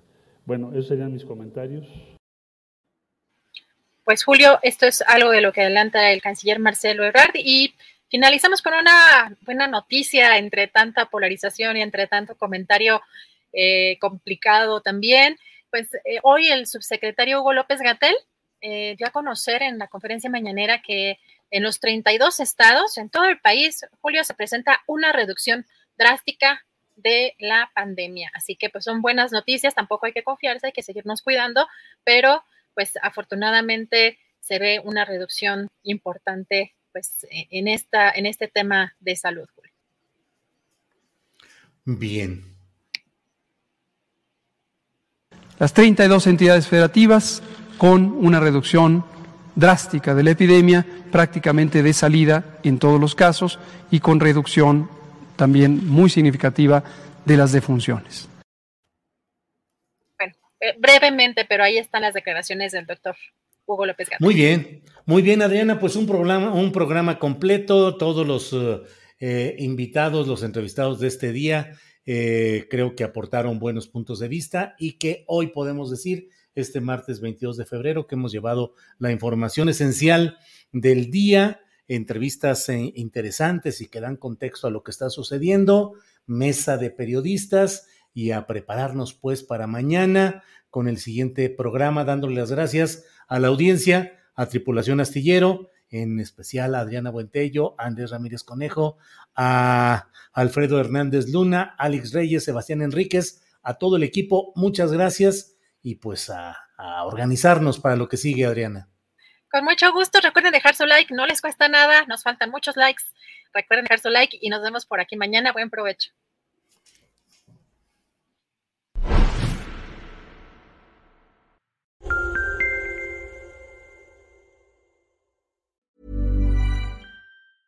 Planning for your next trip? Elevate your travel style with Quince. Quince has all the jet setting essentials you'll want for your next getaway, like European linen, premium luggage options, buttery soft Italian leather bags, and so much more. And is all priced at 50 to 80% less than similar brands. Plus, Quince only works with factories that use safe and ethical manufacturing practices. Pack your bags with high-quality essentials you'll be wearing for vacations to come with Quince. Go to quince.com/pack free shipping and 365-day returns. ¿No se merece tu familia lo mejor? Entonces, ¿por qué no los mejores huevos? Ahora, Eggland's Best están disponibles en deliciosas opciones. Huevos clásicos, de gallina libre de jaula y orgánicos de Egglands, que ofrecen un sabor más delicioso y fresco de granja que le encantará a tu familia. En comparación con los huevos ordinarios, Eggland's Best contiene la mejor nutrición como 6 veces más vitamina D, 10 veces más vitamina E y el doble de omega 3 y B12. Solo Eggland's Best. Mejor sabor, mejor nutrición, huevos. Visita egglandsbest.com para más información. Para que te enteres del próximo noticiero, suscríbete y dale follow en Apple, Spotify, Amazon Music, Google o donde sea que escuches podcast. Te invitamos a visitar nuestra página julioastillero.com.